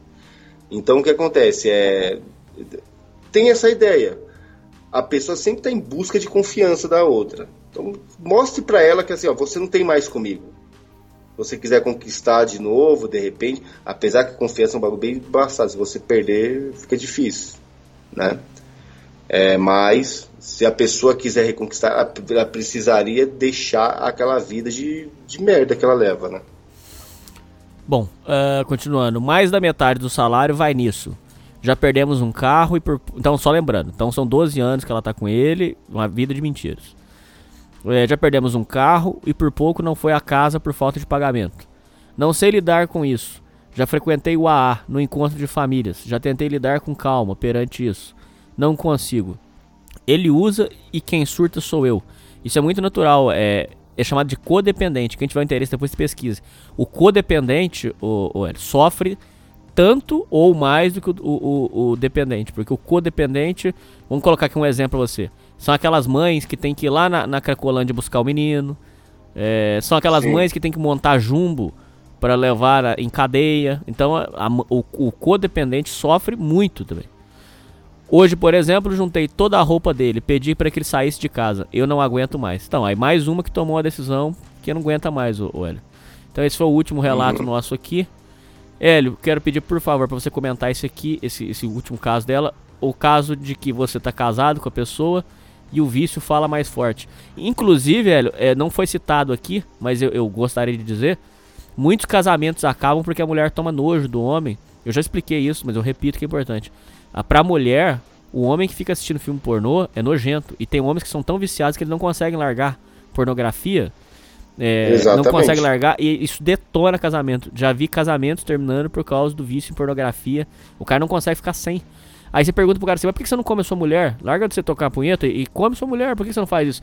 Não, não, porque Mesmo o vício ele é comer, ele vai assistir também. O vício é na pornografia, cara. Esse que é o pulo do gato. Exatamente. Cara. Como é que faz, Mas cara? é o seguinte, Hernani. Mesmo agora, se, se- mesmo se ele comer, se ele satisfazer ela, fazer tudo, ele vai ir atrás da pornografia também, como ele estiver sozinho, essas coisas. Isso daí é normal. Isso daí, tipo, pra viciado, isso daí é normal. Ele pode transar à vontade lá. Mas depois ele vai atrás da pornografia do mesmo jeito. Isso daí eu tô falando que eu já, já tive isso daí, já. Já tive isso. E falando sobre isso daí, sobre o caso aí, e, e o que aconteceu comigo, é, as brigas que eu tive para acabar com o meu casamento foi também devido ao uso de droga, tá? Uso de droga, uso de álcool. E sempre, sempre tinha alguma coisa relacionada a isso. Tá entendendo? As drogas e o álcool também foram as responsáveis pelo fim do meu casamento. Não perdi muita coisa não, tá? Perdi muita coisa não. Mas não era para ter sido, não era para ter continuado. Se começou, não era para ter continuado. Então perdeu, né? Então não era para ter dado certo, mas não deu. Mas foi por causa de também por causa de álcool e droga, rolê, tá entendendo? Esse, todas essas porcarias que uma pessoa quer fazer que não, não era para ela fazer nem quando ela era solteira, tá entendendo? Que assim, tipo, se divertir é uma coisa, fazer rolê de, de noia, de louco, isso não tem nada a ver com, com- com juventude, cara. Eu não coloco isso daí e falo assim, ah, se eu não fazer isso, eu vou ter o que para fazer? Ah, puta que pariu também, né? Conversa fiada. É, di- di- difícil, né, mano? Você, você, você dá, levar uma pessoa dessa a sério. Agora, é, depois que você casa, eu vejo muito isso daí, né? Muito, muito casal que o cara tá casado e o cara quer ficar enchendo o rabo dele de cocaína e de bebida e trocando ideia com pivete, com moleque na rua. E aí acaba o casamento mesmo. Se tiver filha, pior, porra, porque os filhos vão se fuder nessa. Eu não tive problema assim. O meu problema foi ainda não ter filho, porque depois que você fica mais velho, você fica pensando, você fica desse negócio, fica dentro de você, né? Eu já falei em outro podcast sobre isso daí. E mas tem a parte também boa, porque se eu tivesse tido filho no tempo que eu, que eu era casado e usava, eu não, o que, que eu ia passar pro meu filho no tempo? Nada. Entendeu? Passar nada. Provavelmente se fosse uma menina, estaria numa situação horrorosa, né? Que eu não vou nem falar o que poderia estar se tornado. E o moleque provavelmente ia ser igual o pai. Um noia, um cachaceiro, essas coisas. Um punk. essas porcaria toda. Hélio, é, eu quero agradecer muito a sua participação. Os links pro Rusga e pro Só Droga vão estar na descrição. Os ouvintes precisam ir lá conhecer. Eu queria agora, o, o, o, Hélio, pra terminar o episódio, eu queria pedir por favor que você desse um conselho geral para algum viciado ou codependente de viciado que tá escutando a gente aqui e que você poderia suas palavras aí para essas pessoas. Olha, a coisa que eu sempre falo, Hernani, para a pessoa que tem esse problema com o vício de droga é o seguinte: primeiro, ela precisa de fazer um tipo assim, buscar o conhecimento sobre a história dela, sobre quem que ela é, tá? Você nunca vai conseguir consertar algo do qual você não tem conhecimento. Tá entendendo? Sim. Você nem sabe, se você não tem o conhecimento da sua história, sabe, se você deixou passar tudo e não ficou olhando para si mesmo, entendeu os seus traumas de infância, algumas coisas que te levou até aquela vida que você tá horrorosa, vai ser difícil de você entender. É, tá, tá, bem, tá, bem, tá bem entendido nessa frase. Você não consegue consertar uma coisa você, do qual você não conhece, não tem conhecimento do que, do que ela é. Então você precisa de ter é, um, algo que seja mais introspectivo, você começar a resgatar tudo o que aconteceu com você e você declarar guerra a isso. Olha, uma coisa que eu aconselho, não fique é, tentando envolver sua família nisso, cara. Tá entendendo? Não, não envolva sua família na sua recuperação. Procure fazer isso daí sozinho. Tá entendendo? Sua família já tem os problemas dela para resolver. Entendeu? Então, assim, a sua família, você deve, você deve mostrar assim, que você é tão responsável que precisa de você fazer isso daí sozinho. Tá entendendo? Então, você faça isso daí sozinho. Deixe a sua família em paz. O que acontece é que você não deve dar trabalho para sua família. Tá entendendo? Você não é criança. Criança não é criança que dá trabalho para a família. Não é uma pessoa adulta. Então, até no momento da sua recuperação, você precisa fazer tudo sozinho para você ter sua recuperação e você depois que você estiver bem, você vai lá e mostra para eles. É o que eu faço hoje, Hernani. Tá entendendo? Depois que eu fiquei tudo legal, tudo de boa, eu vou lá, não gosto, não, não é mais minha, não, nunca foi minha praia de ficar em, em coisa de família, mas não tenho nada contra eles também, é tudo de boa. Mas hoje em dia eu posso ir lá, que depois que eu já fiz todo o processo, eu vou lá e mostro para eles que eu tô de boa, que eu tô legal, porque eu sou outra pessoa e já era. Mas assim, no, no começo, aí tem aquela outra coisa. Cai fora de amigo que não presta, cara. Não fica não fica dando trela para amigo que não presta. Eles não vão, eles não estão aí para te ajudar. Tá entendendo? Eles não estão. Não estão. Isso daí é uma, uma coisa é básico isso daí. O Hernani, eu vou falar para você.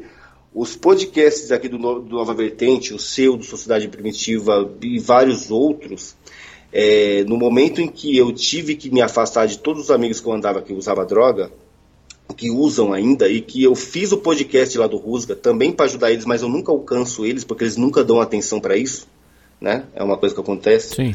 É, os podcasts que depois que eu comecei, que eu ouvi pela primeira vez tal, que aí tipo eu aprendi muita coisa e foi, eu já contei para você que eles foram como fossem os meus amigos, cara. Vocês é, por assim, esse, acho que dois anos aí, foram meus amigos que eu ficava ouvindo final de semana, é, quando chegava do trabalho, porque assim, eu não tinha, eu não podia ir na praça ou em qualquer outro lugar, num point, para ficar indo atrás de pessoas ali mesmo para conversar, porque eu sabia que eu ia usar droga ali. Então eu precisava de ter alguém que eu ouvisse. E foi vocês que se tornaram meus amigos, tá entendendo? Para mim ouvir alguém e passar alguma coisa que prestava. E eu aprendi muito aqui, tá entendendo? E eu tenho uma satisfação imensa de, de fazer parte lá, de fazer, produzir as coisas para Nova Vertente, tá entendendo? E isso daí foi o que aconteceu comigo. É, o cara vai falar assim, ah, mas é legal ter amigos, é, é legal. O cara, por um tempo, tenta fazer isso, tenta fazer isso, tenta não ficar próximo das pessoas que, que só vai te atrapalhar.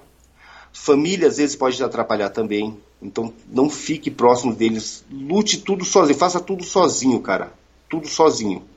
Agora tem aquelas pessoas que estão tá no estado crítico que de repente elas nem estão ouvindo isso daí. Aí precisa de um tratamento mais pesado, né, Hernani? Então já não tem como você, né, eu chegar aqui e falar, ó, essa pessoa precisa de ouvir eu falar e ela já vai estar tá curada, ela vai seguir o que eu estou falando. Entendeu? Mas as pessoas que estiverem ouvindo, procura fazer tudo sozinho, procura dar um, um primeiro dar orgulho para si mesmo, cara. A pessoa precisa de fazer isso daí, sabe? Ser, ser, orgulhoso de si mesmo, de que você venceu e que você está bem. E é isso. E a pessoa que está é, é, lidando com essas pessoas, é, ó, ajude ela, mas não dê tanta atenção. Não se entregue de corpo e alma para uma pessoa que está querendo se destruir. Tá entendendo? Porque uma pessoa que quer se destruir, e é mal intencionada com a própria vida, ela não vai ser bem intencionada com a sua. Tá entendendo? Sim. É isso que acontece. Então o familiar ele tem que entender assim: eu posso ajudar até certo nível, eu posso dar aquela assistência até certo nível. A, agora tudo não dá, tudo não dá, senão você vai atrapalhar o processo de recuperação dessa pessoa. E é isso. É isso aí, Hélio. É isso aí, ouvintes. E falou. Pegue minha mão e vamos falou. indo sair daqui precipício. Não deixarei ficar sozinho. Eu estou aqui, amigo é pra isso, oh yeah. Amigo é pra essas coisas. Amigo é pra isso, oh yeah. Amigo é pra essas coisas. Amigo é para isso, oh yeah problema é foda, só pra quem é foda Se vacilar, ele te devora E se reclamar, eu te arrebento A vida é feliz pra quem tem amigos, oh yeah Amiga pra essas coisas Amiga para isso, oh yeah Amiga pra essas coisas Amiga para isso, oh yeah Mas preste atenção no que eu vou dizer falsidade pode te foder.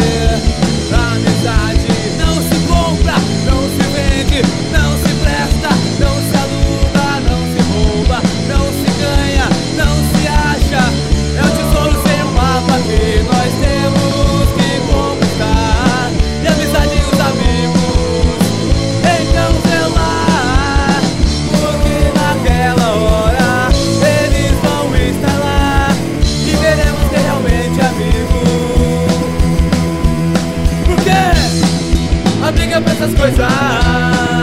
Amiga para isso, é Amiga para essas coisas. Amiga para isso, é Amiga para essas coisas. Amiga para